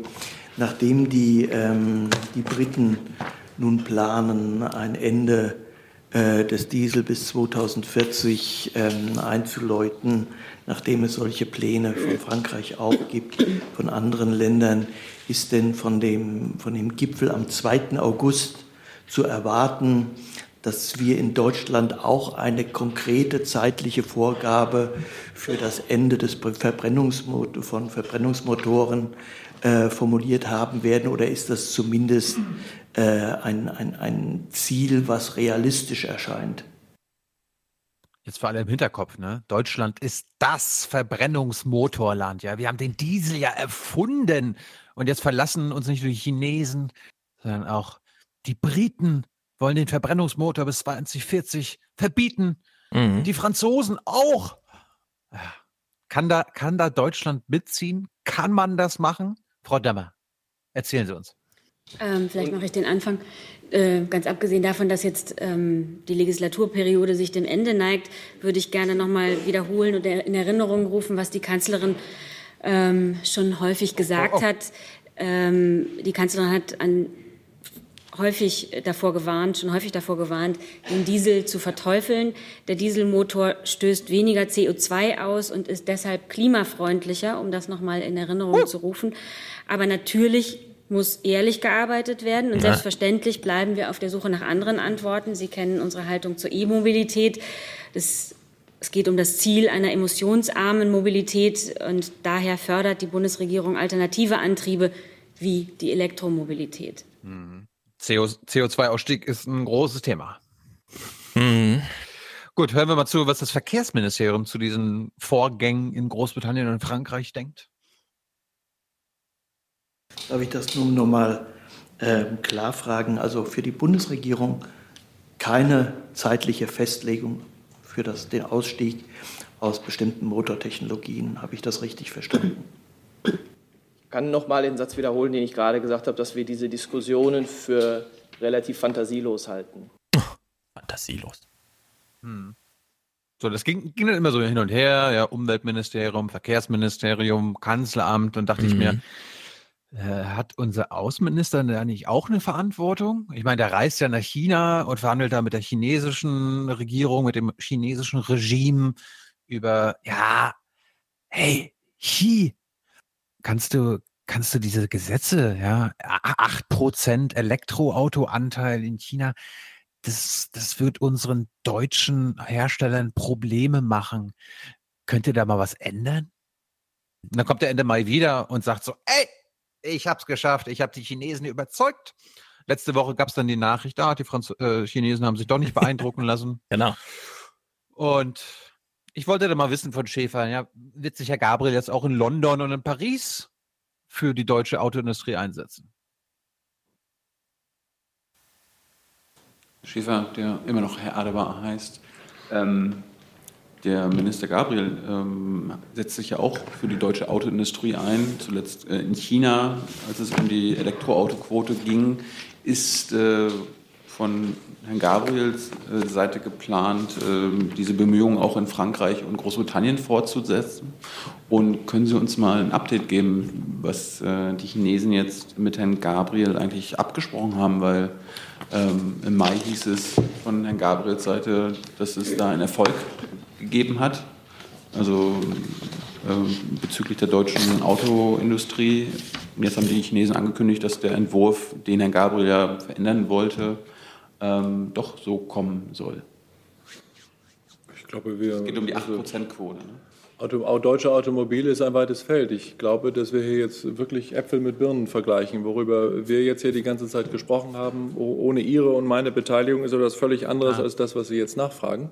Ich kann äh, zum Thema China, wenn äh, der Vorsitzende möchte, dass wir dieses Thema jetzt aufrufen, gerne antworten, dass äh, ich keinen Anlass habe anzunehmen, dass das, was mit der chinesischen Seite besprochen ist, was ja nicht Dieselfahrzeuge betrifft, sondern äh, die Umsetzung äh, und Zeitpläne zur Einführung von Quoten für Elektrofahrzeuge, dass das äh, auf gutem Weg ist und da Lösungen gefunden worden sind, die im Einklang mit unseren Interessen und den Interessen der deutschen Automobilindustrie stehen.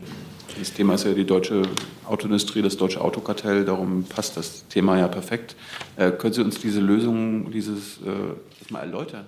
Nee, das kann ich, äh, kann ich nicht, weil das, glaube ich, jetzt hier im Detail hier gar nicht dahin gehört. Außerdem sind das äh, viele, ganz viele Gespräche gewesen, die da mit der chinesischen Seite geführt worden sind. Und in dem Zusammenhang, glaube ich, passt auch, passt auch der Begriff des deutsche Autokartell überhaupt nicht. Den mögen Sie verwenden, so wie Sie es für richtig halten. In diesem Zusammenhang geht es darum, äh, dass wir faire und ähm, unseren Interessen entsprechende Wettbewerbsbedingungen für die deutsche Automobilindustrie in der ganzen Welt und auch in China erreichen wollen. Und das ist ein sehr legitimes Anliegen der deutschen Bundesregierung, weil es nicht zuletzt dazu führt, dass Hunderttausende, vielleicht Millionen von Arbeitsplätzen in Deutschland Millionen von Arbeitsplätzen, mhm. fairer, fairer Autohandel, Fair Trade, hat jetzt sogar gefehlt. Aber das Ding steht ja fest. Nächstes Jahr 8%, dann 10 und dann 12% und das China jetzt so Hm. entschieden. Gut, kommen wir zum Abschluss nochmal, werden wir mal ein bisschen präse präsential, ja. Lass uns mal ein bisschen auf der Metaebene der deutschen Politik äh, schweben und hören uns an, was Frank-Walter Steinmeier eigentlich so macht. Der ist, was ist er jetzt seit neuestem?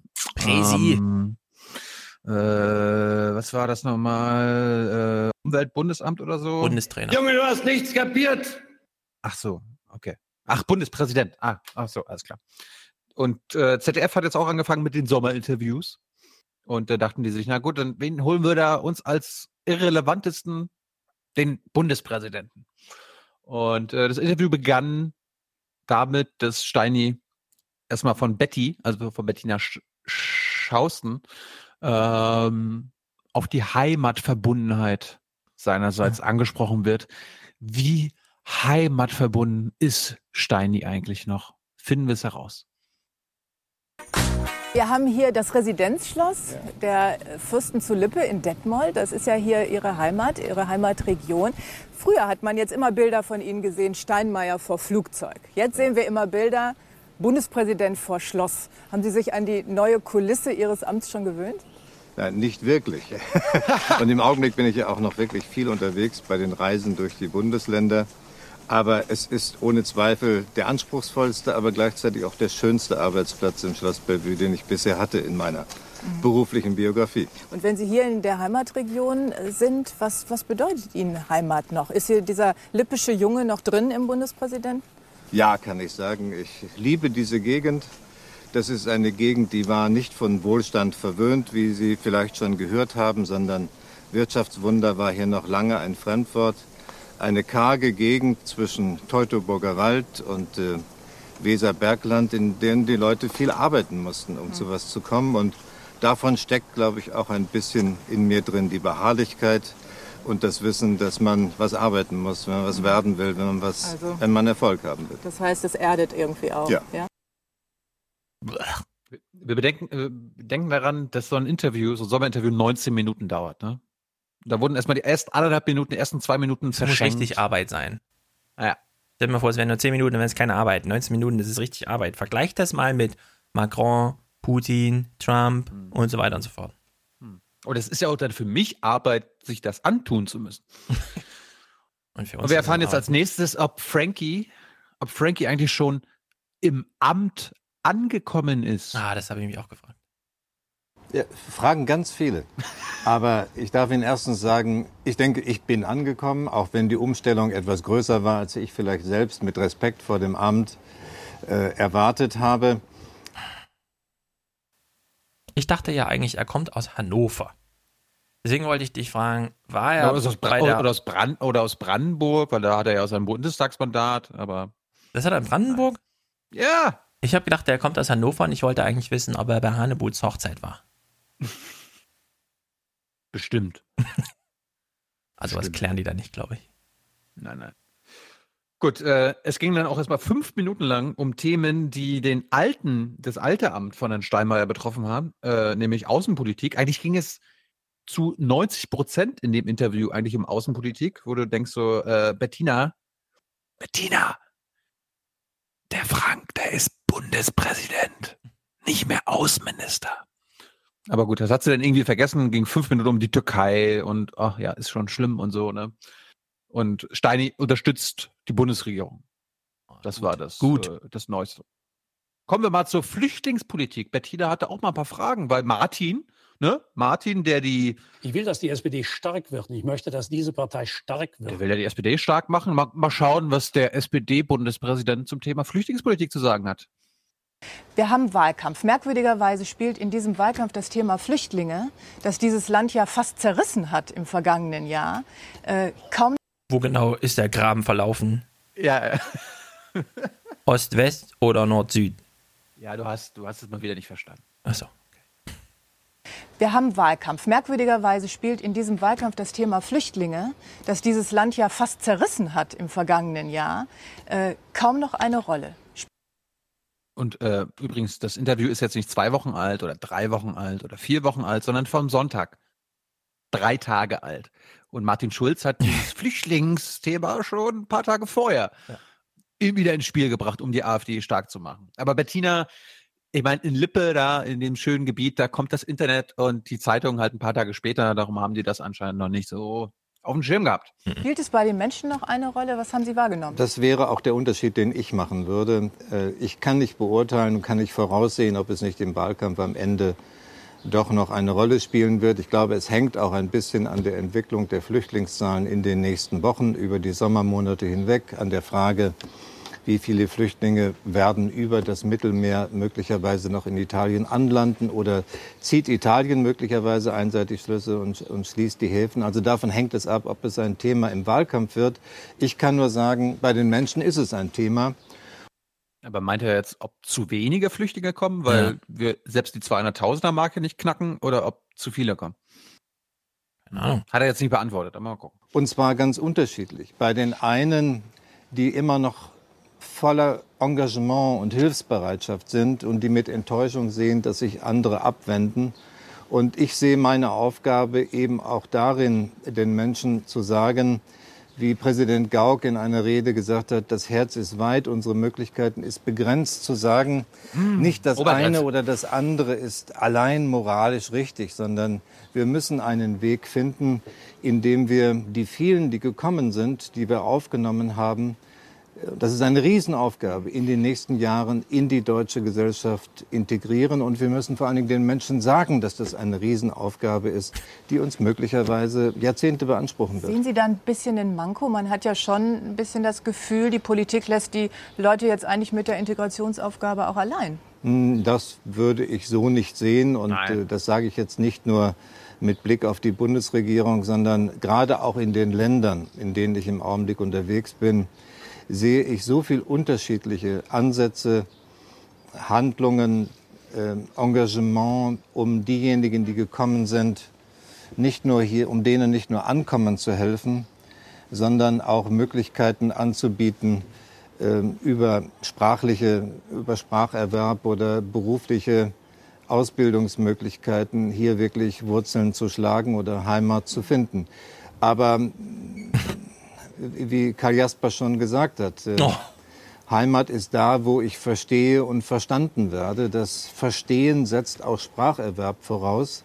Und äh, dieser schöne Satz sagt eben, enthält sozusagen ein Angebot an diejenigen, die kommen. Wir bieten euch an, dass wir euch helfen, hier tatsächlich anzukommen. Es ist aber auch Erwartung an diejenigen, die kommen. Das heißt, respektiert unsere Tradition und äh, respektiert vor allen Dingen die Regeln, die in diesem Lande gelten.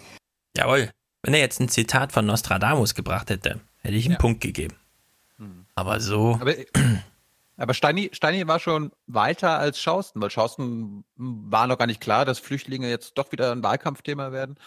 Und äh, Steini sagt sich so, na gut, brauche ich ja nicht sagen, dass äh, Martin jetzt auch Flüchtlinge zum Wahlkampfthema macht. Aber ich helfe Martin mal, indem ich äh, auch den Flüchtlingen äh, ein paar Vorwürfe mache. Ja? Mhm. Also ohne, dass er das so explizit sagt, so, ey, ihr sollt hier Deutsch sprechen, ja? Wir sind hier in Deutschland, also müsst ihr auch Deutsch sprechen. Deutschland hier. Deutschland. Ja. Kommen wir zum nächsten Thema. Äh, was ist denn das Metathema für Bundespräsident Steinmeier? Bei Gauki war es ja so, das Thema ist Demokratie. Nee, Gauks Thema war Freiheit. Ah, äh, Entschuldigung, stimmt. Freiheit. Freiheit. Wir haben hier nämlich etwas, das Sie nicht haben. Freiheit. Genau. Und jetzt, äh, wa- was könnte das Thema, was könnte das Thema für Steini sein? Wissen wir ja schon. Zukunft wird aus Mut gemacht. Schauen wir mal, braucht Deutschland Mut, Steini? Machst du uns Mut? So, mehr Mut fordern Sie, Herr Bundespräsident. Ist es denn so? Ist das so eine mutlose Gesellschaft, die Sie hier erleben? Zunächst mal glaube ich, äh, ist es nicht.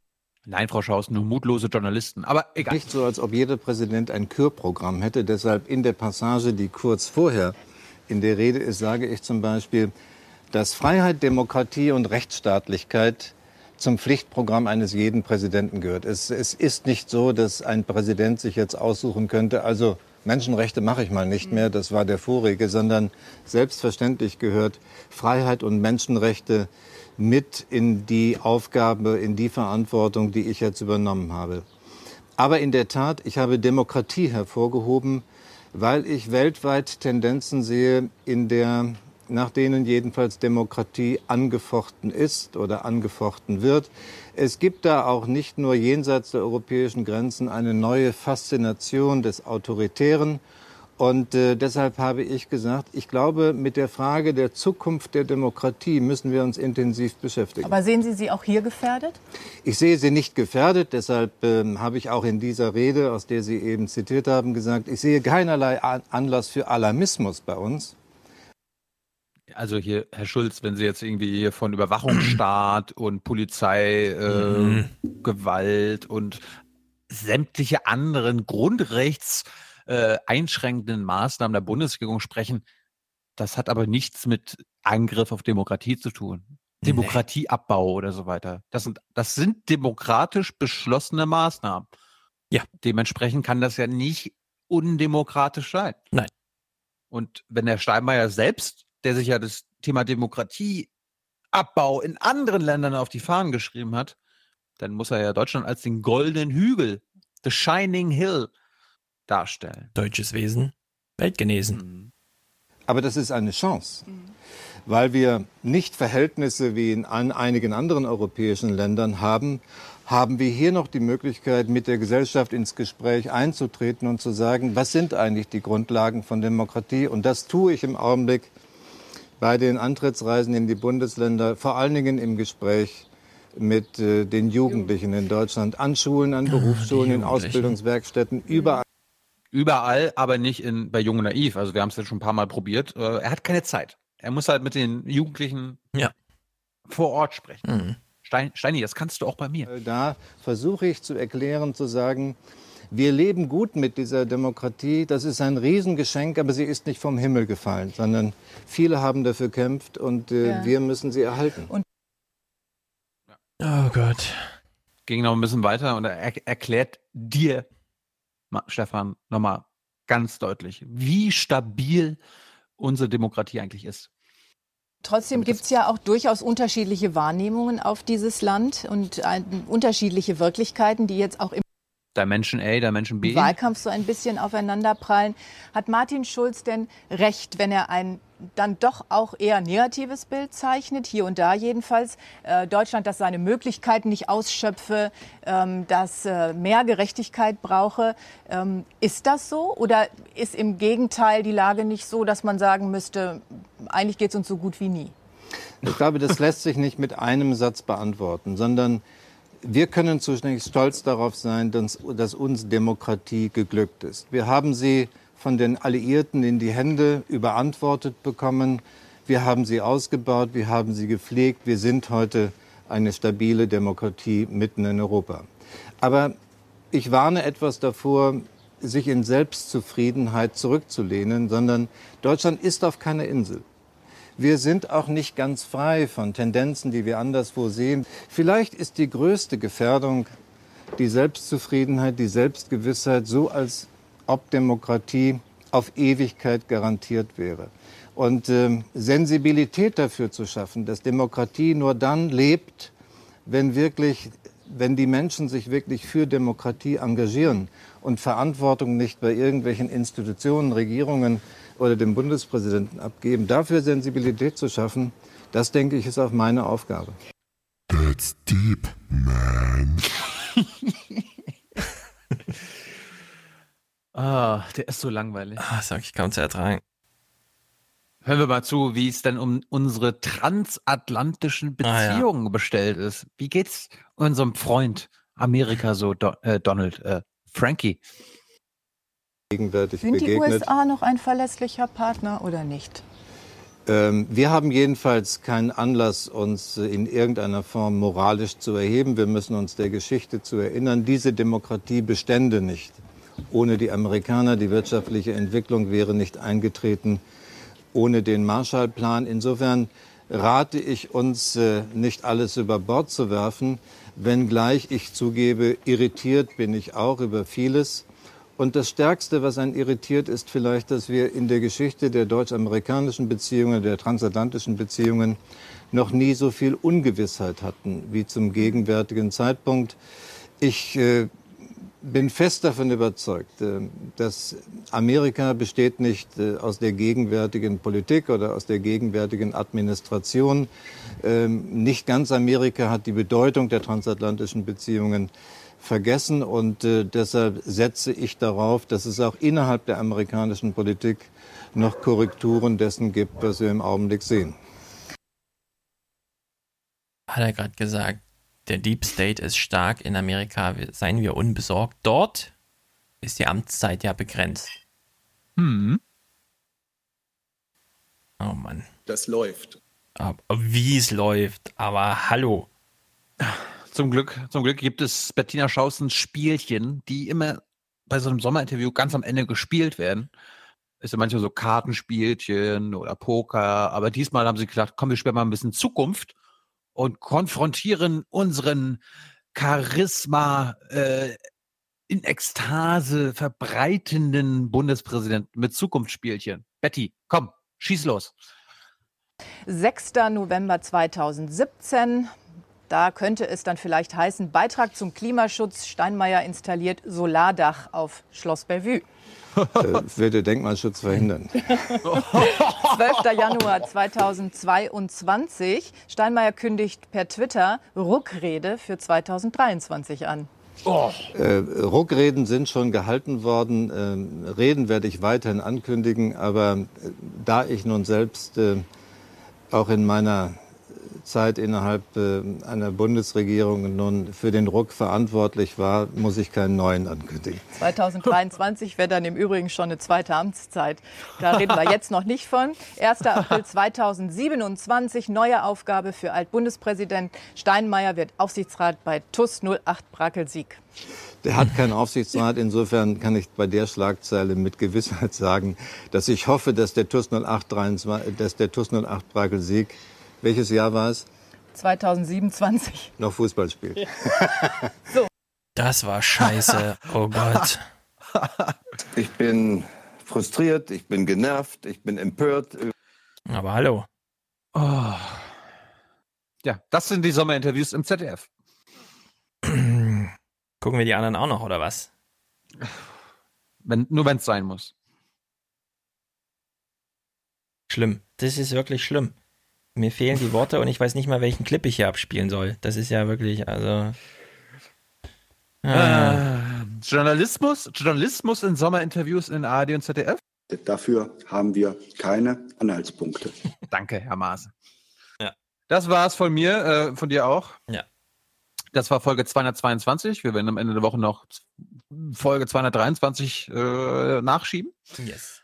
Wissen noch nicht, ob Donnerstag oder Freitag, schätze ich mal. Freitag. Aber ja, Freitag, okay. Das passt. Das ist gut für unser Land. So eine Haltung. Äh, gut für unser Land ist auch, wenn ihr auf iTunes geht und diesen Podcast positiv bewertet, genauso wie den Jungen Naiv Podcast oder überall, wo ihr sonst unseren Podcast bewerten könnt. Wir brauchen für 223 noch Unterstützer. Das wirst du ab dem ersten Euro. Äh, wir brauchen Produzenten. Das wirst du ab 42 Euro. Und wir brauchen Präsentatoren oder Präsentatorinnen. Und das wirst du am Freitag mit 223 Euro. Jawohl. Ansonsten habe Oh, ich das war ein Rausschmeißer, dieser Steini, ey. Ich dachte, mit guter Laune kann man doch mal den Podcast hier beenden. Hast du jetzt keine Ja. gute Laune? Also wenn ich die Frage beantworten könnte, das weiß man eben nicht. Ich bin völlig durch den Wind. Gut, dann beenden wir diesen Podcast. Tschüss. Ciao, ciao. Good night and good luck.